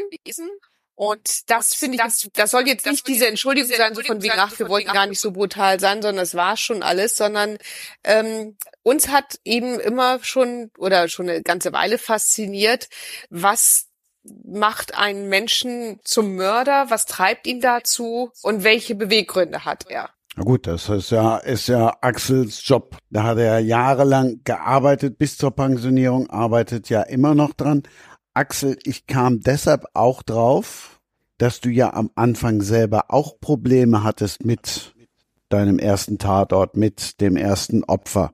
Ja klar, das war ja auch etwas, was äh, völlig neu für mich war. Ich als ich den Beruf ergriff, war ich mir ja gar nicht klar, ob ich war es mir ja gar nicht klar, ob ich dort bleiben würde. Eigentlich waren ja nur 18 Monate Bereitschaftspolizei geplant, weil ich nicht zur Bereitschafts, äh, weil ich nicht zur Bundeswehr wollte. Und das ist dann ja gewachsen und hat ein paar Zufälle dann gegeben. Ein, ein Kriminalistiklehrer, der gleichzeitig Leiter der Bremer Mordkommission war und so trefflich über das berichten konnte, was sich in Bremen ereignete, ein tragischer Fall einer jungen Frau, die in den Mai getanzt hatte und mit dem Zug nach Hause fahren wollte. Und das habe ich alles so mitbekommen, war das erste Mal an einem Tatort. Und ähm, das fand ich spannend. Und später, als ich dann tatsächlich zur Kripo gewechselt war, da habe ich dann die, die wahre Nähe des Todes erlebt, weil ich eben halt in vielen Fällen des ungeklärten äh, Todes dann gerufen worden war, um herauszufinden, was ist die Ursache gewesen, natürlicher Tod oder Fremdverschulden oder Suizid oder ein Unfall. Und da habe ich mich schon sehr mit den, mit den Opfern, mit den Schicksalen auseinandergesetzt weil ja auch immer wieder junge Menschen dabei waren. Und das ist mir schon nahe gegangen, weil ich, weil ich deren Leid so auf mich bezog, bis ich dann irgendwann merkte, nee, das geht gar nicht. Du kannst nicht immer bei jedem Verstorbenen so diese, diese Nähe zu diesem Menschen beziehungsweise zum Tod aufbauen. Du willst zwar wissen, alles genau wissen, was hat sich dazugetragen, äh, wer ist dafür möglicherweise verantwortlich, aber das machst du aus einem aus einer sachlichen, also gehst vielleicht ein wenig in die Vogelperspektive und bist so der Betrachter von, von oben und all das, was mit Gefühlen zu tun hat, ja, das versuchst du auszublenden. Klar, Nähe muss man dann zu den Angehörigen haben, wenn man Todesnachricht überbringt. Wenn man, dann kannst du ja auch nicht gleich gehen, sondern dann ist man noch, da bin ich dann noch eine Zeit da gewesen, äh, um manche Dinge zu regeln, wenn die Menschen alleine waren, bis dann jemand kam, der dann meine Position, mein Job übernehmen konnte, sage ich mal, was denn so es ausmachte, dass jemand nicht alleine war. Äh, deswegen denke ich, habe ich lange dafür gebraucht, aber es ist mir, glaube ich, ganz gut gelungen, so einen Weg zu finden, dass der Tod mich, mich ja, ja interessiert aus sachlicher Sicht, dass ich es tragisch finde, dass jemand gestorben ist, aber dass es nicht mich jetzt persönlich dann so oder mir persönlich nicht so nahe geht. Wenn ihr beide das Buch jetzt äh, zusammengeschrieben habt, wie hat sich das denn so so aufgeteilt? Also hat einer mehr so den, den geschichtlichen Part, also den Roman-Part quasi übernommen und der andere hat dann die fachlichen Infos dazu beigetragen oder wie habt ihr euch das aufgebaut? Also äh, wir haben es, wir haben es so gemacht, dass wir äh, oder dass, dass wir die Geschichte an sich ja schon recherchiert hatten. Wir haben uns natürlich vorher Gedanken gemacht, über welches Thema wollen wir überhaupt schreiben, überhaupt ähm, schreiben. Man muss eben ähm, sagen, man, es war nicht so, dass wir gesagt haben, so, wir müssen unbedingt wo wir hier und darüber schreiben, dass uns das schreiben, dass uns das hat, sondern Axel und ich kennen uns einfach schon eine sehr lange Zeit und sind schon lange befreundet und hatten schon ewig lange vor, gemeinsam ein Buch zu schreiben. Und als dann ähm, für uns klar war, dass wir, dass wir dieses dieses Geschichtliche, was ja eben was immer sehr mein Part ist, ähm, dass wir das nehmen wollen und eben eine wahre Historie nehmen wollen und die dann ins Hier und Jetzt und Heute übertragen und dann eben mit Profiler-Mitteln, die wir darauf setzen, war es dann eben so, dass wir uns über diese Geschichte ähm, unterhalten haben. Ich hatte dann einen Fall vorgeschlagen, dann hatte Axel noch was vorgeschlagen und das ist auch insoweit ganz schön. Also auch das, was wir beide so wollen, ähm, diese ganzen Sachen, die handeln wir auch noch so weiter ab. Und tatsächlich habe den schreibenden Part ich übernommen ähm, habe also quasi so, so einen ersten Rohentwurf gemacht. Dann ist Axel draufgegangen und hat eben dieses ganz klassische Profiler. Wissen da reingebracht? Wie, wie hätte er das Ganze gesehen? Wie, wie hätte er jetzt, welche Fragen hätte er gestellt? Was hätte er ähm, besonders interessant gefunden am Fundort jetzt zum Beispiel? Oder wie wären seine Ermittlungen gewesen? Also da hat Axel eben sein echtes, reales Wissen eingebracht ähm, dass ich dann wiederum quasi in Romanform dort äh, ja übertragen habe. Und das hat wahrscheinlich, weil wir einfach beide ähm, genau wussten, was wir da wollen, sehr, sehr, sehr gut funktioniert. Und so war das so dieses Abwechselnde. Denn was wir beide, oder was uns beiden klar war, was nicht funktioniert hätte, wäre, dass ähm, wir beide daran schreiben sondern es muss eben zu, zu einer Zeit immer nur einer schreiben, der andere geht rüber und ähm, so ist der Roman entstanden. Ne? Also ich kann das nur unterstützen, was Petra sagt, dass wir beide, jeder in seinem Metier doch Profi ist. Petra, äh, die doch Romane äh, schreibt und, und für mich wirklich, ich war immer ganz baff über ihre ihr, über ihre Fantasie, über ihre Schnelligkeit, über ihre schnelle Auffassungsgabe, das umzusetzen. Und Dankeschön. Äh, ich, genau, ich, ich mag dich auch, Axel. Oh, das, Mensch, das haben wir uns geoutet, Petra. und, und ich Profi so vom Sachbuchbereich her und, und Kriminalistik. Und ähm, also ich habe äh, das genossen, die Arbeit mit ihr. Ich habe ja auch schon andere Romane, zwei Romane mit einem anderen Autor geschrieben und das war richtig, richtig harte Arbeit. Das muss ich wirklich sagen und hat auch nicht so gut funktioniert, äh, weil wir da den Ansatz gewählt hatten. Er schreibt ein Kapitel, dann komme ich das nächste mit dem nächsten und das hat nichts getaugt und und und also so diese Arbeitsweise, die ist schon toll, wobei ich dann dann immer ein schlechtes Gewissen hatte, dass Petra doch so viel Zeit dann mit dem Schreiben dann dann eben halt aufwandte und ja, ja, musst du aber nicht. Ich bin ja, ich schreibe ich schreib ja schnell, das ist ja kein Problem.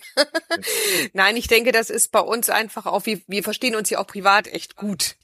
Ne? Also, ähm, dass wir, sage ich mal, ziemlich ähnliche Einstellung haben oder eben auch, wenn, wenn man sich, wenn man sich erstmal generell gut versteht und man dem anderen auch mal zuhört, dann macht das natürlich auch Sinn. Äh, wenn äh, wenn schreibst, dann ist es ja nicht so dieses, so dieses, ach Gott, was will der denn jetzt schon wieder oder so, sondern ja, du verstehst dich ja erstmal generell. generell ne? Ja, genau. Also da hat niemand von uns äh, irgendwelche Ansprüche, den anderen zu übertrumpfen und nee. sich in den Vordergrund zu drängen. Und das ist natürlich dann schon die Gefahr, wenn, wenn sich mehrere zusammenfinden, um etwas gemeinsam zu schreiben, dass der eine oder andere sich vielleicht dann doch äh, nicht so richtig wahrgenommen fühlt und benachteiligt fühlt. Ich finde es generell wahnsinnig spannend, dass ihr das Buch zu zweit geschrieben habt, weil ich ähm, auch Bücher mit einem anderen Autoren zusammenschreibe und das gerade sehr spannend fand, wie ihr gemeinsam damit umgeht. Also wir haben auch schon sowohl das eine versucht, ähm, kapitelweise uns abzuwechseln, manchmal semi-gut. Also es ist wirklich sehr schwierig, wenn man nicht sehr intensiv vorher zusammengesessen hat, um zu überlegen, wo man eigentlich hin möchte. Und ähm, es ist immer besser, glaube ich, wenn jeder seinen Part, in dem er wirklich gut ist, herausarbeitet und der andere den anderen Part übernimmt. Also sowas wie einen Profiler bei einem Krimi an der Seite zu haben, besser geht's ja gar nicht. Großartig. Wir haben ja eben alle aufgepasst und haben gehört, es soll eine Serie geben. Mhm. In der Serie gibt es dann auch immer eine Ermittlerin. Ja, was ich auch generell spannend finde, über eine Ermittlerin zu schreiben, die an dem Asperger-Syndrom ähm, leidet. Also ich weiß jetzt nicht wirklich viel über diese Krankheit und über dieses ähm, Bild, was im Menschen wirklich vor sich geht und stelle mir das unwahrscheinlich schwierig vor, mich in so eine Charaktere hineinzuversetzen als Autor. Wie war das denn für dich? Also tatsächlich ähm, fand ich das überhaupt nicht schwierig, weil der Sohn meiner Freundin Asperger hat. Und ähm, unsere Sophie Kaiser, unsere Ermittlerin, ist quasi eins zu eins äh, dem jungen Mann nachempfunden. Und ähm, was mich an dem nämlich besonders fasziniert hat, das war die Art, wie er die Welt sieht und wie er Dinge wahrnimmt, wie er ähm, die, die, die, was weiß ich, äh, so, so solche Sachen, wie sie es denn auch so mal beschrieben hat, dann äh, geht er in ein Hotelzimmer und normalerweise wenn er vom Flur ins Bad tritt, ist das Bad links. Dann ist es für ihn ausgeschlossen, in einem Hotel zu sein, wo er reinkommt und das Bad ist rechts. Da kann er nicht schlafen. Es geht nicht. Oder eben ähm, so solche Sachen, was weiß ich, er geht ins Restaurant und ähm, bestellt es auch extra schon so, dass alles ein extra Schälchen ist. Aber dann kommt irgendjemand auf die Idee, zum Beispiel über sein Stück Fleisch Soße zu gießen, die dann äh, eventuell in die Pommes hineinläuft. Dann, dann sagt er auch, mein Essen ist kontaminiert und auch den Begriff hat er benutzt. Mein Essen ist kontaminiert, kann ich nicht essen. Ist jetzt so. und ähm, ich finde einfach, dass Asperger ähm, Betroffene ganz oft, äh, was ich jetzt zumindest mitbekommen habe und da eben live äh, mitbekommen habe, ähm, einen ganz besonderen, ganz intensiven Blick auf die Dinge haben und die Dinge anders wahrnehmen als vielleicht viele andere. Und vielleicht wir dass viele andere da wesentlich oberflächlicher wären. Und deswegen fanden ähm, Axel und ich also diesen Gedanken, dass unsere Sophie Kaiser genau diese besondere Beobachtungsgabe hat, die aber eben nicht hier die Superkraft ist, sondern die einfach auf eine andere Wahrnehmung zurückzuführen ist, fanden wir einfach sehr spannend. Ach, und auch, glaube ich, so ein bisschen, Axel, ich denke, da wirst du mir recht geben, weil wir so, so ein bisschen auch so in die Richtung gedacht haben, ja, jemand ist vielleicht anders und das ist ja auch spannend und nicht irgendwie, dass da dann deswegen so eine Ausgrenzung stattfindet. Stark. Leander Lost so ein bisschen, ne? Den liebe ich ja auch total. Ja. Äh, Holger Carsten Schmidt schreibt die ja unter und G. Ribeiro. Im Kopf des Bösen, der Sandband, den Kriminalroman, den gab es zwei Tage bevor der Podcast online gegangen ist. Ganz am Anfang habe ich ja gesagt, Mensch, der Buchhandel, der hat keine Pause. Und erinnert ihr euch noch, ich habe auch gesagt, BuchhändlerInnen haben keinen Urlaub. wie ich das gemeint habe, das klären wir gleich. Jörn Behrens hat ganz viel schon erzählt über Kinderlesungen, über Kinderbücher. Jetzt erzähl über die Buchhändlerin, wie ich das denn gemeint habe.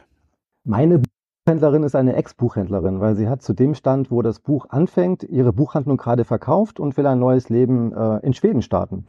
Das ist so ihr großes Ziel, weil sie hat eine Langzeitaffäre mit dem Schweden Viggo, den sie aber schon seit einiger Zeit nicht mehr gesehen hat. Und dieser lädt sie plötzlich auf seinen Hof ein in Schweden. Und ähm, das ist für Ina, die, der Name der Hauptcharaktere, der Grund, alles stehen und liegen zu lassen, Deutschland den Rücken zu kehren und nach Schweden zu kommen. In Schweden erfährt sie dann allerdings, dass ähm, Vigo tot ist und es die Witwe war, die sie eingeladen hat, weil sie von der Affäre erfahren hat. Das ist so der, ähm, ja, der Auftakt der, des Romans. Eieiei. Äh, die Witwe hat ihn aber nicht. Nee, nee, nee, nee, die Witwe ist ähm, unschuldig und es ist auch noch gar nicht klar, dass Vigo irgendwie, also der ist da, in, der Tote ist nicht Vigo, in dem es in diesem Fall geht. Also der ist eines natürlichen Todes gestorben, eventuell. Bisschen spoilern musst du noch. Wie kommt man überhaupt auf einen Titel, der da heißt Knecke tot? Das war das erste Buch, was ich geschrieben habe, wo ich am Anfang nur den Titel hatte und danach erst die Geschichte, muss ich dazu sagen. Also ich wusste, dass ich unbedingt was über ähm, Rentner machen wollte, die einen kleinen Hof in Schweden haben. Ähm, und das war es dann eigentlich schon gewesen. Und der Name Knecketod, den fand ich so gut, dass mir klar war, dass der auf jeden Fall auch so bleiben muss. Also da wollte ich auf jeden Fall keinen anderen Titel haben. Mir sehr gut gefallen. Und passt ja auch zum Mordfall mittlerweile sehr gut, weil der erste Tote in dem Buch wird tatsächlich in einem Knäckebrotteig gefunden. Von daher hat es ganz gut zusammengepasst. Damit ist auch fast klar, Bäckersohn, Bäckersohn und irgendwie auch mal während einer Autopanne tatsächlich auf so einem Hof liegen geblieben? Ähm, ja, das mit dem Bäckersohn ist, ähm, ist richtig. Also ich bin seit frühester Kindheit in Bäckereien gewesen und hatte ich habe heute noch, wenn ich den Geruch von Hefe oder sowas in der Nase habe, dann muss ich an meinen Vater denken, an die Zeit damals in Bäckereien und sowas. Das ist auf jeden Fall ähm, ja schon eine sehr große Verbindung. Und das Besondere an diesem Roman ist, dass also im Prinzip ähm, diese, dieser kleine Hof eine eigene Bäckerei hat, wo also nicht nur Knäckebrot, sondern auch leckere ähm, Zimtschnecken und sowas gebacken werden, dass ich da also viele Kindheitserinnerungen mit einbauen konnte. Mir irgendwie dann doch sehr prägend wohl in Erinnerung geblieben ist, wie mir beim Schreiben aufgefallen ist. Und Schweden ist generell ein tolles Land. Da muss man viel mehr Bücher zu schreiben. Und da sind doch schon so viele geschrieben, oder nicht? Nicht genug ich, glaube, was ähm, meinen Knecketod ein bisschen unterscheidet, also ich bin ein totaler Fan von ähm, Henning Mankell. Ich habe, glaube ich, alles von ihm gelesen.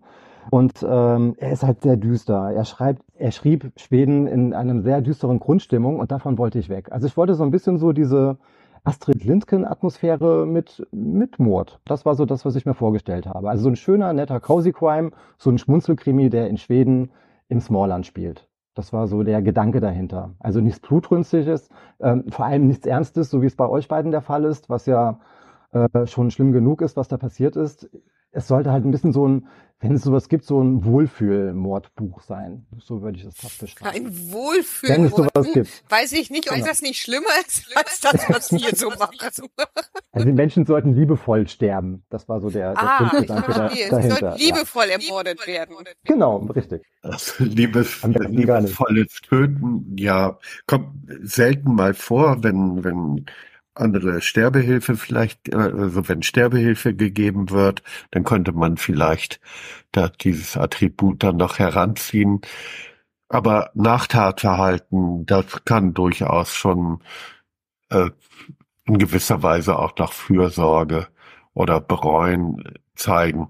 Aber ich fand die Idee mit dem Brotteig ganz oder Kleckerbrot halt ganz äh, spannend, weil letztendlich ist es ja naheliegend, dass das, was wir kennen, was uns als Täter vertraut ist, das äh, nehmen wir natürlich so bei als Tatwaffen oder äh, beim Nachtatverhalten.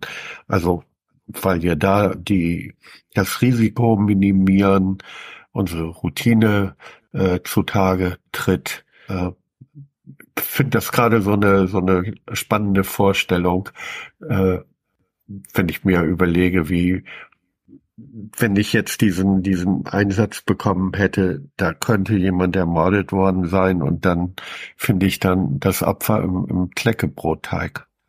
Oder? Ich hätte mir beschreiben wirklich so jemanden wie dich gewünscht, der mir wirklich dann ähm, hätte helfen können, mit professionellem Wissen, mit Rat und Tat zur Seite zu stehen. Also das ist, ähm, das unterschätzt man, wenn man einen Krimi schreibt wie viel man da wirklich ähm, in die Recherche hineingehen muss. Ich habe zum Glück einen ähm, sehr guten Freund, der ist auch Schriftsteller und ähm, Kriminal Hauptkommissar außer Dienst. Der hat mir da unwahrscheinlich helfen können. Also wenn ich den nicht gehabt hätte, glaube ich, wäre ich ganz schön aufgeschmissen, muss ich sagen. Also so diese ähm, Ermittlungen vor Ort, wenn man nie im Leben irgendwas mit einer Polizei zu tun hatte, dann ähm, ist das schon schwer, das alles so hinzubekommen. Das stelle ich mir auch so als, als schwersten Part eigentlich vor, oder? Das Ganze auch noch so schön echt irgendwie rüberzubringen, ohne dass man da jetzt komplett abdriftet und ähm, ja, irgendwie so die typischen Schocker-Szenen, wie ja Kinopublikum das zum Beispiel in Actionfilmen haben möchte, irgendwie mit einzubauen, ne? Ähm, ja, ich denke auch. Also ich meine, wir haben ja den Vorteil, dass wir wirklich immer sehr gute Lektoren haben, die uns da helfen und auch wirklich da den Finger in die Wunde reindrücken, wo es wirklich weh tut, dass man da noch ein bisschen mehr ähm, Sauberkeit an den Tag legt, auf jeden Fall. Aber ähm, mir war es wichtig, dass ich jetzt keinen reinen Kriminalroman schreibe, sondern ähm, die Charaktere natürlich im Vordergrund stehen. Wie geht es Ina auf dem Hof, wo sie keinen kennt und auf einmal sich doch sehr schnell heimisch fühlt, obwohl sie diesen ganzen Ballast hat, der ähm, sie bewegt? Und ähm, da sind die Mordfälle erst einmal nur so ähm, ja, Nebenhandlungen, die natürlich dann immer größeren Part ähm, einnehmen, weil sie doch eine sehr große Rolle dann auch mit der Hauptfigur spielen. Mordfälle lässt er dann mal so ganz Habe ich das gesagt? Habe ich das gesagt? Habe ich Mordfälle gesagt? Ja, es gibt nicht nur einen Mord, ja. Also es ist, ähm, ja, Schweden ist wie gesagt stellenweise sehr düster und ähm, ja, da passiert schon so einiges. Wir sind alle noch da. Petra hat sich wahrscheinlich wieder verschluckt und Sarah hat sich jetzt ich, wieder ich, eingeschaltet. Ja, ich war gerade am überlegen, ob ich die Frage noch stelle. Ähm, ohne dass da vielleicht dann nachher zu viel gespoilert wird. Das wird ja für die Ina, heißt sie, die Protagonistin, genau. ne? Wird ja wahrscheinlich auch ein komisches Gefühl sein, da auf diesen Hof zu kommen und dann ähm, mit der Witwe von, ja, eigentlich ja ihrem Geliebten auf einmal aufeinander zu treffen. Genau, ich glaube, das muss ich erklären. Also die beiden wussten nichts voneinander. Also Ina hatte mit ihrem äh, mit ihrer Affäre ähm, das ähm, Übereinkommen, dass über private Leben nicht gesprochen wird. Die haben sich einmal im Jahr vielleicht auf einem romantischen ähm, Trip, vielleicht in Paris oder sonst irgendwo getroffen, hatten ihre schöne Zeit, ansonsten wussten sie nichts voneinander und haben sich wirklich nur für diese schönen Momente getroffen. Das heißt, beide wussten nicht, ob sie einen Partner haben, ob es Kinder gibt oder sowas, gar nichts. Das heißt, ähm, sowohl die Witwe, die Agneta heißt, als auch Ina wussten also nichts voneinander und lernen sich erst in diesem Moment kennen weil Agneta von ihr erfahren hat, weil dieser Vigo war so ein Geheimniskrämer. Sie findet also, seitdem er gestorben ist, immer wieder äh, Briefe von ihm, Geheimverstecke, wo merkwürdige Sachen aufbewahrt sind, was sich wie so ein Puzzle zusammensetzt und sie ihren ähm, Mann erst richtig neu kennenlernt. Und so geht es dann Ina auch, die ihre Affäre erst richtig kennenlernt, indem die beiden Frauen ihr Wissen also zusammen, ähm, ja, zusammenlegen und dann herausbekommen, dass Vigo ein sehr großes Geheimnis hatte, was sich auch tatsächlich wohl über mehrere Bände strecken könnte, dieses große Geheimnis. Und meine Herausforderung war, mich ähm, hineinzuversetzen, was ihr beide mit ähm, der Ermittlerin hattet, die an dem Asperger-Syndrom gelitten hat, wie es einer Frau um die 60 gehen kann, die ähm, auf einmal damit konfrontiert wird, dass sie die Witwe ihrer großen Liebe kennenlernt. Fand ich persönlich zum Schreiben sehr spannend, mich da in diese Gefühlswelt hineinzuversetzen. Ob es mir gelungen ist, keine Ahnung, aber es war auf jeden Fall ähm, ja eine sehr intensive Erfahrung, das mal so zu sehen. Aber das ist doch sowieso eigentlich immer, finde ich, wenn man ähm, sich dann in die Charaktere versucht, so hineinfallen zu lassen und durch deren Augen zu blicken. Ja, das ist das Schönste eigentlich an unserem Beruf, glaube ich, dass wir wirklich ähm, in die schlimmsten tiefen Abgründe hineintauchen können, in die schönsten Momente und ähm, das alles trotzdem so aus der Perspektive des ähm, ja, des, des stillen Betrachters alles wahrnehmen. Also gerade das macht mir auch Spaß. Also ich schreibe unwahrscheinlich gerne Kinderbücher, ich schreibe unwahrscheinlich gerne ähm, Krimis, einfach weil man so viele Möglichkeiten hat, in verschiedene Facetten hineinzutauchen. Das finde ich sehr mhm. spannend. Nee, Knecke tot haben wir jetzt gehört. Was hast du denn so als Kinderbücher geschrieben? Da wüsste ich nämlich die jetzt noch nicht so einzuordnen. Äh, da gibt's die Reihe Explorer Team. Da gibt's, glaube ich, mittlerweile sechs Teile von. Ähm, das ist äh, eine Reihe, die schreibe ich mit dem Autoren Christoph Ditter zusammen. Das ist einer der drei Fragezeichen-Autoren. Und mhm. ähm, da geht es um einen Jungen, der ein ganz normaler Junge ist, aber einen sehr berühmten Vater hat, weil der Vater, der ist, ähm, äh, der ist Expeditionsforscher und er hat seine eigene TV-Show und von einer seiner mysteriösen Reisen ist er nicht mehr zurückgekehrt. Und nun ist es Andias, so heißt der elfjährige Junge, dessen Aufgabe ist es nun, seinen Vater zu finden, der ihm auf äußerst mysteriöse Weise sein Tagebuch, sein Expeditionstagebuch hat zukommen lassen. Und dieses Buch ist so aufgebaut wie ein Exit-Game. Das heißt, ich kann es lesen, aber eigentlich muss ich Rätsel lösen, äh, Codes dechiffrieren und ähm, mit diesem Expeditionstagebuch arbeiten, um immer wieder auf die nächsten Kapitel zu kommen. Also eigentlich so eine ganz Indiana Jones mäßig, oder? Absolut. Indiana Jones für Kinder. Cool. Genau das ist es. Weil Indiana Jones ist genau mein Thema. Und ähm, hier geht es dann um den jungen Indiana Jones, wenn man so möchte. Und der ist im ähm, Himalaya unterwegs, in Nepal. Und ähm, ja, Darum geht's dann eigentlich in dieser Ja, Reihe. cool. Also eine ganz andere Geschichte als Krimi. Klingt auch voll gut. Hat auch sehr Spaß gemacht zu schreiben. Glaube ich. Und, und ähm, aber genauso gerne schreibe ich auch wirklich ähm, Erwachsenenbücher. Also gerade Krimis mag ich sehr gerne. Ähm, wobei, ich weiß nicht, wie es euch geht. Das Schwierige ist ja wirklich, äh, man hat den Anfang, man weiß, wie es ausgeht. Dieser verdammte Mittelteil. Wie bringe ich diese ganzen Fäden zusammen? Wie lege ich die falschen Spuren? Das hat echt Nerven gekostet. Also das ist, ähm, Krimischreiben ist echt eine Wissenschaft für sich, gar keine Frage. Ja, man muss es wesentlich geplanter machen, ne? Du kannst Oh ja. nicht äh, einfach sagen, ach, ich lass mich da mal so ein bisschen reinfallen und mich so ein bisschen von der Geschichte treiben und wie geht's denn hier weiter und wie entwickelt sich die Figur? Du musst halt schon an deinem roten Faden auch festhalten, weil sonst verhedderst du dich, ne? Ganz genau. Wie ist das bei euch beiden? Arbeitet ihr mit einer Kapitelübersicht oder habt ihr nur ein Exposé und schreibt da drauf los? Also ähm, wir haben keinerlei Kapitelübersicht oder so, sondern Axel und ich haben Okay. wirklich nur vorher drüber gesprochen, ähm, haben die äh, diese wahren Quellen ausgetauscht und dann überlegt, wie wandeln wir das Ganze um, damit es funktioniert in, in dieser jetzigen Zeit, im Jahr 22 dann auch, ist das Ganze dann eben, wo das Ganze dann spielt. Und ähm, wir haben, aber ich bin auch nicht der Mensch, der mit Kapitelübersichten und Plot und noch irgendwie hierhin und dahin und so arbeitet, sondern ich glaube, das wäre mir zu einschränkend. Und ja, wenn du dann ein Fangnetz hast, äh, dass du einen Axel Petermann an deiner Seite hast, dann ist es natürlich sehr angenehm. Ne? Oh ja, oh ja, das glaube ich gerne. Also meine Lektorin freut sich immer, weil ich arbeite mit einer Kapitelübersicht und ich liebe es, davon komplett abzuweichen. Da freut sich meine Lektorin jedes Mal drüber. Ja, Wenn dann- wunderbar. wunderbar. Ja, Hat ja, sie gleich ich mehr zu tun. Sehr schön. Ja, sie hat sich sehr gefreut. Auf jeden Fall. Aber es ist so, irgendwann entwickelt sich die Geschichte doch in eine ganz eigene Richtung. Das kann man dann, glaube ich, so planen, wie man möchte. Die Charaktere entwickeln doch ein eigenes Leben und dem muss man dann folgen. Ja, die, die entdecken natürlich zwischendurch andere Sachen. Aber wie gesagt, also das kannst du, wenn du zu zweit an einem Roman arbeitest und eben ähm, diese wahre Geschichte ja nun mal da ist, da kannst du das nicht bringen. Das, äh, da kannst du zwar deiner Ermittlerin gewisse Freiheiten geben, dass die ihre Gedanken hat, dass die sich äh, Fragen stellt oder dass die Sachen irgendwie besonders betrachtet oder so, aber du musst eben schon dann an diesem wahren Fall auch bleiben. Das meinte ich jetzt, das habe ich zum Beispiel im, im Histo ja überhaupt nicht. Ne? Da bleibe ich natürlich an der wahren Historie dran, das ist schon klar. Aber wie meine Figuren, die ja alle fiktiv sind, da agieren, das ist ja letztendlich eigentlich meine Sache, aber gefühlt ist es immer eher deren Sache, weil wenn die was nicht wollen, dann wollen sie es den ganzen Tag nicht dann. Ne? Ja, das ist richtig, das stimmt, ja. Na, und bei meinen Sachbüchern ist es so, dass ich manchmal gar nicht weiß, wie, wie der einzelne Plot, der einzelne Fall ausgeht. Also, als ich meine Fälle aus der aktiven Zeit aufgeschrieben habe, das war ja klar, da, äh, wie die Abläufe waren. Aber jetzt, wo ich doch für Angehörige arbeite oder für verurteilte Täter selbst, muss ich ja so nach und nach in den Fall eintauchen. Und dann habe ich zwar Informationen schon, äh, habe teilweise die Akten und habe die ausgewertet, aber letztendlich, wie sich das entwickeln wird, zu welchem Resümee ich komme, ist völlig offen oder kann völlig offen sein. Finde ich sehr spannend, ja. Dass man also anfängt zu arbeiten, ohne zu wissen, worauf es hinauslaufen wird, weil einfach Ja. so viele verschiedene Erkenntnisse noch im Laufe der Arbeit ähm, hinzukommen und herausgefunden werden.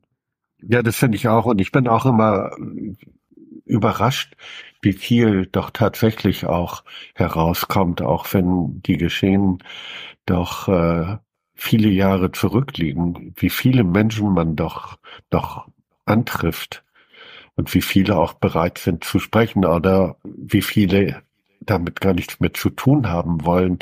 Der Fall aus der Schweiz, den ich bearbeitet habe, das waren zwei Lager.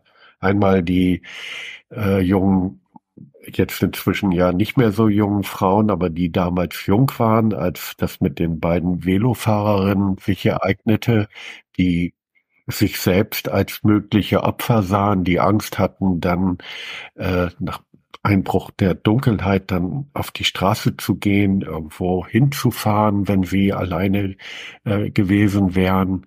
Und dann noch diejenigen, die potenziell hätten verdächtigt sein können und damals auch verdächtigt worden waren. So, was das auch in diesem Ort mit den Menschen ausgemacht hat. Ich hatte da zwei Lesungen in einem Gasthof.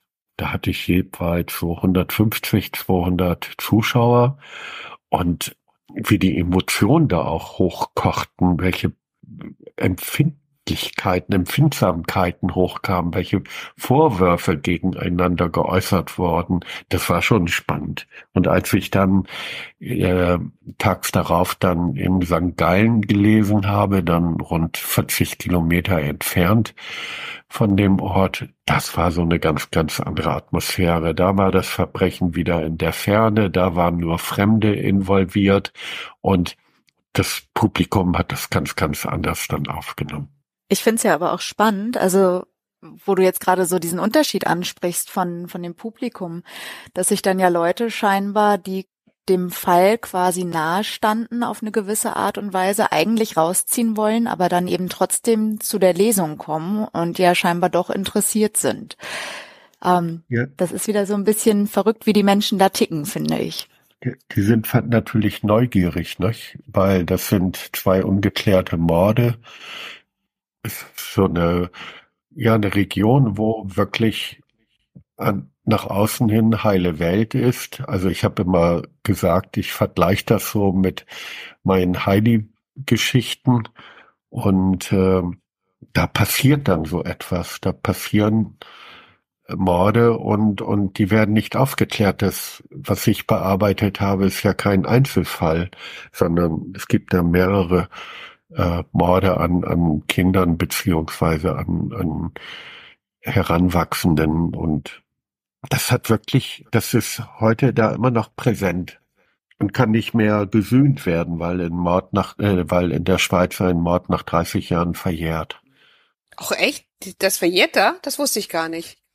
Ja, doch, in der Schweiz ist das auch so. Und aufgrund der Recherchen ist es tatsächlich aufgrund des Kristallhöhlenfalls ist es jetzt auch dazu gekommen, dass äh, in der Schweiz eine äh, Gesetzesvorlage äh, dann dann erarbeitet wird oder erarbeitet wurde, äh, dass dann die Verjährung des Mordes dann dann aufhört. Also dass es die nicht mehr gibt. Die haben da äh, jedenfalls gibt es da die die Initiative, dass der, der Mord nicht mehr verjährt aber wir hatten das in Deutschland ja auch bis Ende der 70er Jahre. Nach 30 Jahren war Schluss durch die unheilvolle NS-Zeit mit den schrecklichen Gräueltaten ist letztendlich nur die Verjährung des Mordes aufgehoben worden und mhm. gilt somit dann also alle für alle Verbrechen dieser Art. Derjenige, der nur in Anführungszeichen einen Totschlag begeht, der kann nach 20 Jahren nicht mehr strafrechtlich verfolgt werden. Es ist natürlich immer die spannende Frage, wenn das jetzt, wenn du es so beschreibst, wenn es so ein kleiner Ort ist und das schwelt da immer noch so ein bisschen und äh, diese diese persönlichen Befindlichkeiten dann, wenn da dann wirklich diese Verjährung eintritt, da habe ich ja dann immer wirklich so, wahrscheinlich gehen da schon wieder die Gedanken mit mir durch, aber da habe ich dann immer so diesen Gedanken daran, jetzt stell dir mal vor und dann tritt derjenige, der genau weiß, ihm kann jetzt keiner mehr was vor und sagt, ja, Freunde, ich war's. Und was wollt ihr jetzt noch machen? Gar nichts könnt ihr machen. Das ist äh, natürlich schon harter Tobak dann, ne? Ja, klar. Ja, wirklich. Das und ich denke, es hätte gute Chancen gegeben, da auch zu sagen, du bist das gewesen, ein anderer kommt dafür nicht in Frage. Aber naja, im Nachhinein kann man immer klüger sein. ja, ja, im Rückblick sind wir alle schlauer. Aber auch im Rückblick auf diesen Podcast sind wir alle schlauer. Stichwort Serendipity. Ausgabe 124. Also das mit der Schweiz hätte ich jetzt auch nicht gewusst. Aber nochmal zurück, Björn, bitte auf Schweden. Crime und Schweden, das passt ja eigentlich so gut zusammen wie Knäckebrot und Laktoseintoleranz. Also äh, stell dir die Golden Girls vor, die im Prinzip ähm, ja in einem Miss Marple Roman gefangen sind. So würde ich es fast sagen. Also ich glaube, das beschreibt den Knäcketod ganz gut wie die Charaktere umgehen. Was mir halt wunderbar gefällt, ich glaube, jeder von uns hat doch mal so diesen Traum, aus seinem jetzigen Leben auszubrechen, etwas komplett Neues zu machen. Einfach alle, alle, alles abreißen und die Segel streichen und irgendwo neu anzufangen. Und genau in diese Situation habe ich meine Hauptfigur hineingeschleudert, nur dass sie halt eben einen anderen Neustart hat, als sie sich das vorgestellt hat, der aber auch sehr viele schöne Momente für sie bereithält. Also ein fast ein Coming-of-Age-Roman für 70-Jährige. Kann man das sagen? Coming of Age für 70-Jährige. Okay, das klingt echt cool. So. Lass mir das mal so stehen. Auf alle Fälle, es ist ja eine Marktlücke, weil Cozy Crime gibt's viel und überall. Und auch das haben wir in dem Podcast ja schon öfter gehört und auch kennengelernt. Mensch, in der Region gab's noch keinen Krimi und in der Region gab's noch kein Cozy Crime. Also insofern besetzt du da ja tatsächlich eine Lücke. Wobei ich das sagen muss, ich bin in Sachen Cozy Crime alter Hase. Ich schreibe, ich glaube, ich habe schon über 30 Cozy Crimes geschrieben, aber alle unter Pseudonym. Also das ist mein erster Cozy Crime, der unter meinem richtigen Namen erscheint. Also was ich da Und schreibe, warum hast du ich dich hier für deinen richtigen Namen entschieden? Das stand irgendwie nie zur Diskussion. Normalerweise ist es so, ich hoffe, ich verrate kein Geheimnis, aber viele Verlage sind ja der Meinung, wenn ich einen Roman schreibe, der eher Frauen anspricht, dass es ganz interessant wäre, wenn Frauenname des Autors auf dem Titel wäre. Also bekommen wir Männer gerne Frauennamen als ähm, Pseudonym in der Hoffnung, dass die sich dann besser verkaufen. Gerade bei Liebesromanen, ganz großes Thema, wie ich es schon erlebt habe. Und ähm, bei den Cozy Crimes, die ich schreibe, die spielen beispielsweise in Italien, in England. Da kommt es wohl immer ganz gut an, wenn die Namen der Autoren auch so klingen, wie ähm, als wären sie aus Italien oder aus England. Jetzt habe ich den Vorteil, dass ich den Namen Björn habe, der schon sehr schwedisch klingt. Vielleicht war das der Grund, warum ich den behalten durfte. Ist nur eine Vermutung, ich weiß es nicht.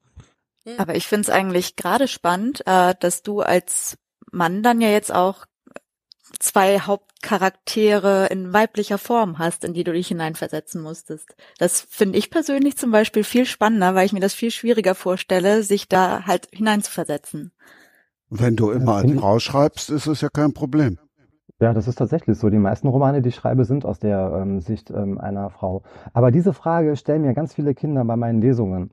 Und ähm, da erwidere ich immer, ich kann ja auch wunderbar über ähm, aus der Sicht eines Massenmörders schreiben, ohne jemals einen Menschen getötet zu haben. Also so gesehen ist das ja wirklich die Fantasie, die wir Autoren ja hoffentlich haben, um in diese Genau. Rollen schlüpfen zu können. Das ist das, was ich eben meinte. Weil das war ehrlich gesagt eben auch mein Gedanke. Also wenn ich mir so vorstelle, über was ich schon alles geschrieben habe und über wen ich schon alles so geschrieben habe, also da war Mann oder Frau irgendwie das kleinste Problem, würde ich jetzt mal behaupten. Absolut, ja. Das stimmt. Gerade im Historischen finde ich das so spannend, weil du schlüpfst ja nicht nur in eine andere Rolle, sondern du bist auch komplett in einer anderen Zeit. Also das finde ich mega gut.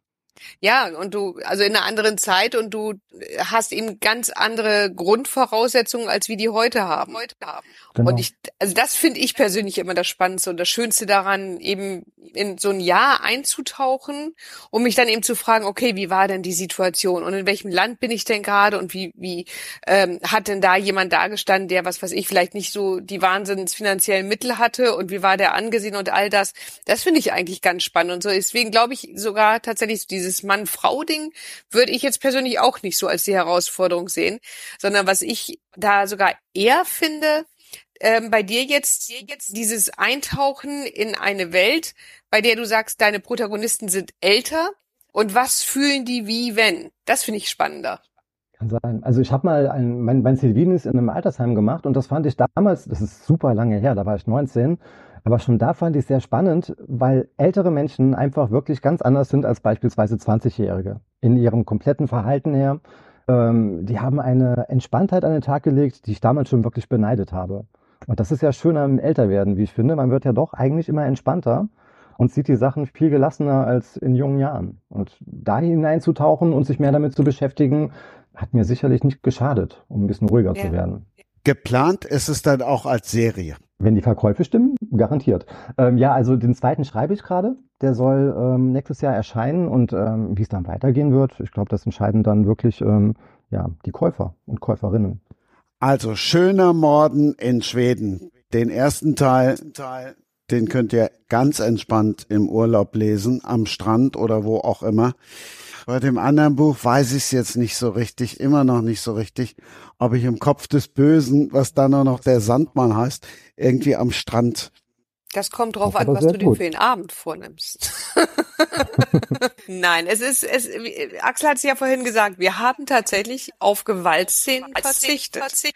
Also musst du dir klar machen, wenn du das Buch liest und es dich sowas von gruselt, dann liegt es an dir, lieber Christian, nicht an uns. Wisst ihr Bescheid. Dann darf ich euch einen schönen Urlaub wünschen. Vielleicht verratet ihr noch, wo es hingeht und welches Buch ihr mit in den Urlaub nehmt. Äh, also für mich wird's in die USA gehen, nach Boston. Und ähm, ich hatte tatsächlich vor, den Sandmann mitzunehmen, unter anderem. Ja, cool. Also das freut mich ja nun. Dann melde ich danach auf jeden Fall, wie es dir nun gefallen hat. Ja, bei mir wird es mit dem Urlaub noch ein bisschen dauern, weil im nächsten Monat heiratet unser Ältester und einiges wird hier bei uns äh, ja zu Hause dann dann auch stattfinden und das heißt vorbereiten und Urlaub. Das stand an entweder wieder eine Woche Nordatlantik oder zwölf Tage Ägypten. Und da ich die letzten beiden Jahre auf dem Nordatlantik im November gewesen bin, habe ich mich diesmal entschlossen, das Angebot der Lesereise dann doch nicht anzunehmen. Und jetzt fahre ich mit meiner Frau nach Ägypten und Literatur, die ich dann mithaben werde, bezieht sich bestimmt auf Ägypten und die Geschichte. Also eine spannende Geschichte, die da offensichtlich auf mich wartet. Gibt ja auch genug Tote in Ägypten. Ja, habe ich auch gerade gedacht, dass man da vielleicht auch ansetzen sollte. Vielleicht kann ich ja den Fluch des Pharaos lösen und mich fragen oder Antwort darauf finden, warum denn so viele Menschen, die Tutanchamun, die das Grab von Tutanchamun gefunden hatten, äh, gestorben sein sollen. Also, ich verrate das aber noch nicht meiner Frau, weil die dann vielleicht die Augen verdrehen würde, wenn ich damit anfinge. Für mich geht's in diesem Jahr nach Südtirol, wo ich ähm, für zehn Tage sein werde. Das wird auch eine Recherchereise werden, weil ich meinen letzten Bergroman schreiben werde, der äh, in den Bergen spielt. Äh, tatsächlich habe ich noch keine Ahnung, was ich ähm, an Büchern mitnehmen werde, da ich momentan ähm, noch an einem, ähm, dem aktuellen Stephen King lese der bis dahin aber fertig ist und dann noch kein, wie es weitergeht. Aber ich glaube, dass der Sandmann im Kopf des Bösen schon ähm, sehr interessant sein könnte. Würde mir sehr gefallen. Ich denke, er könnte es werden. Jetzt denkt ihr alle, ich äh, habe irgendwas mit Mord und Totschlag dann irgendwie im Gepäck und so. Habe ich überhaupt nicht, sondern genau das Gegenteil. Ähm, ich habe mir ähm, vorgenommen von Borwin Bandelow, das Endorphinprinzip heißt das. Das ist ein ähm, Buch darüber, wie vermeintlich hoffentlich, dass es klappt, Glück als äh, oder das Endorphin dafür sorgt, dass Glück im Gehirn entsteht und wie man dafür sorgen kann, dass es ausgeschüttet wird. Das finde ich voll cool, sowas. Also weil ich lese echt total gerne Sachbücher. Und wo? Ähm, auf Mallorca tatsächlich. Also wir haben 2017 sind mein Mann und ich, weil ich vorher immer voll die Vorbehalte hatte, weil ich mir dachte, oh, bin ich von Mallorca immer so Ballermann und äh, fand ich total doof. Und ähm, wir haben da aber ein ganz kleines, ganz ruhiges Hotel gefunden, auf das wir äh, total stehen und wo wir jedes Jahr wieder hinfahren. Das ist um unseren Hochzeittag herum. Und da freue ich mich schon sehr drauf, weil das ist dann wirklich mal so eine richtige Auszeit. Und ähm, tatsächlich werde ich, glaube ich, auch wirklich gar nicht so viel lesen weil ich im, ja, im Jahr und ganz normal eben so viel lesen muss, was beruflich eben bedingt ist, äh, dass ich es dann auch einfach mal schön finde, mir vielleicht einfach nur ein bisschen Musik anzuhören oder mal gar nichts weiter zu machen oder so. Aber Bandelot, das möchte ich lesen. Du wolltest ja nochmal wiederkommen. Kannst du Musik ersetzen? Äh, also ich werde auf jeden Fall bestimmt wiederkommen, weil ich schreibe hier so wahnsinnig viel weiter. Und ähm, ja, ich hoffe, vielleicht kommen wir ja auch alle nochmal wieder in dieser Runde zusammen. Es wäre ja auch sehr schön. Es würde mich auch sehr freuen. Aber tatsächlich finde ich es immer schön bei dir, Christian, dass ich danach, wie ich es beim letzten Mal auch hatte, wo ich danach erstmal den neuen von Matthias Bürgel zum Beispiel auch gelesen habe, auch immer wieder was finde. Ja, und jetzt werde ich erstmal ähm, natürlich mich darauf konzentrieren, was ich denn da Schönes entdecke. Ich wollte doch einfach nur, dass sie sagt, ihr könnt natürlich im Urlaub auch jederzeit Podcast hören. WLAN ist bekanntlich überall besser als in Deutschland. Also wenn ihr in Deutschland unterwegs seid, dann besser downloaden und dann alle Folgen hört. Danke euch allen. Dankeschön. Es hat Spaß gemacht. Spaß gemacht. Ja, vielen Dank für die Einladung. Ja, vielen Dank. Alles Gute euch. Ja, ich wollte mich auch bedanken. Es war schön. Das war Sprenger spricht. Autor Insights.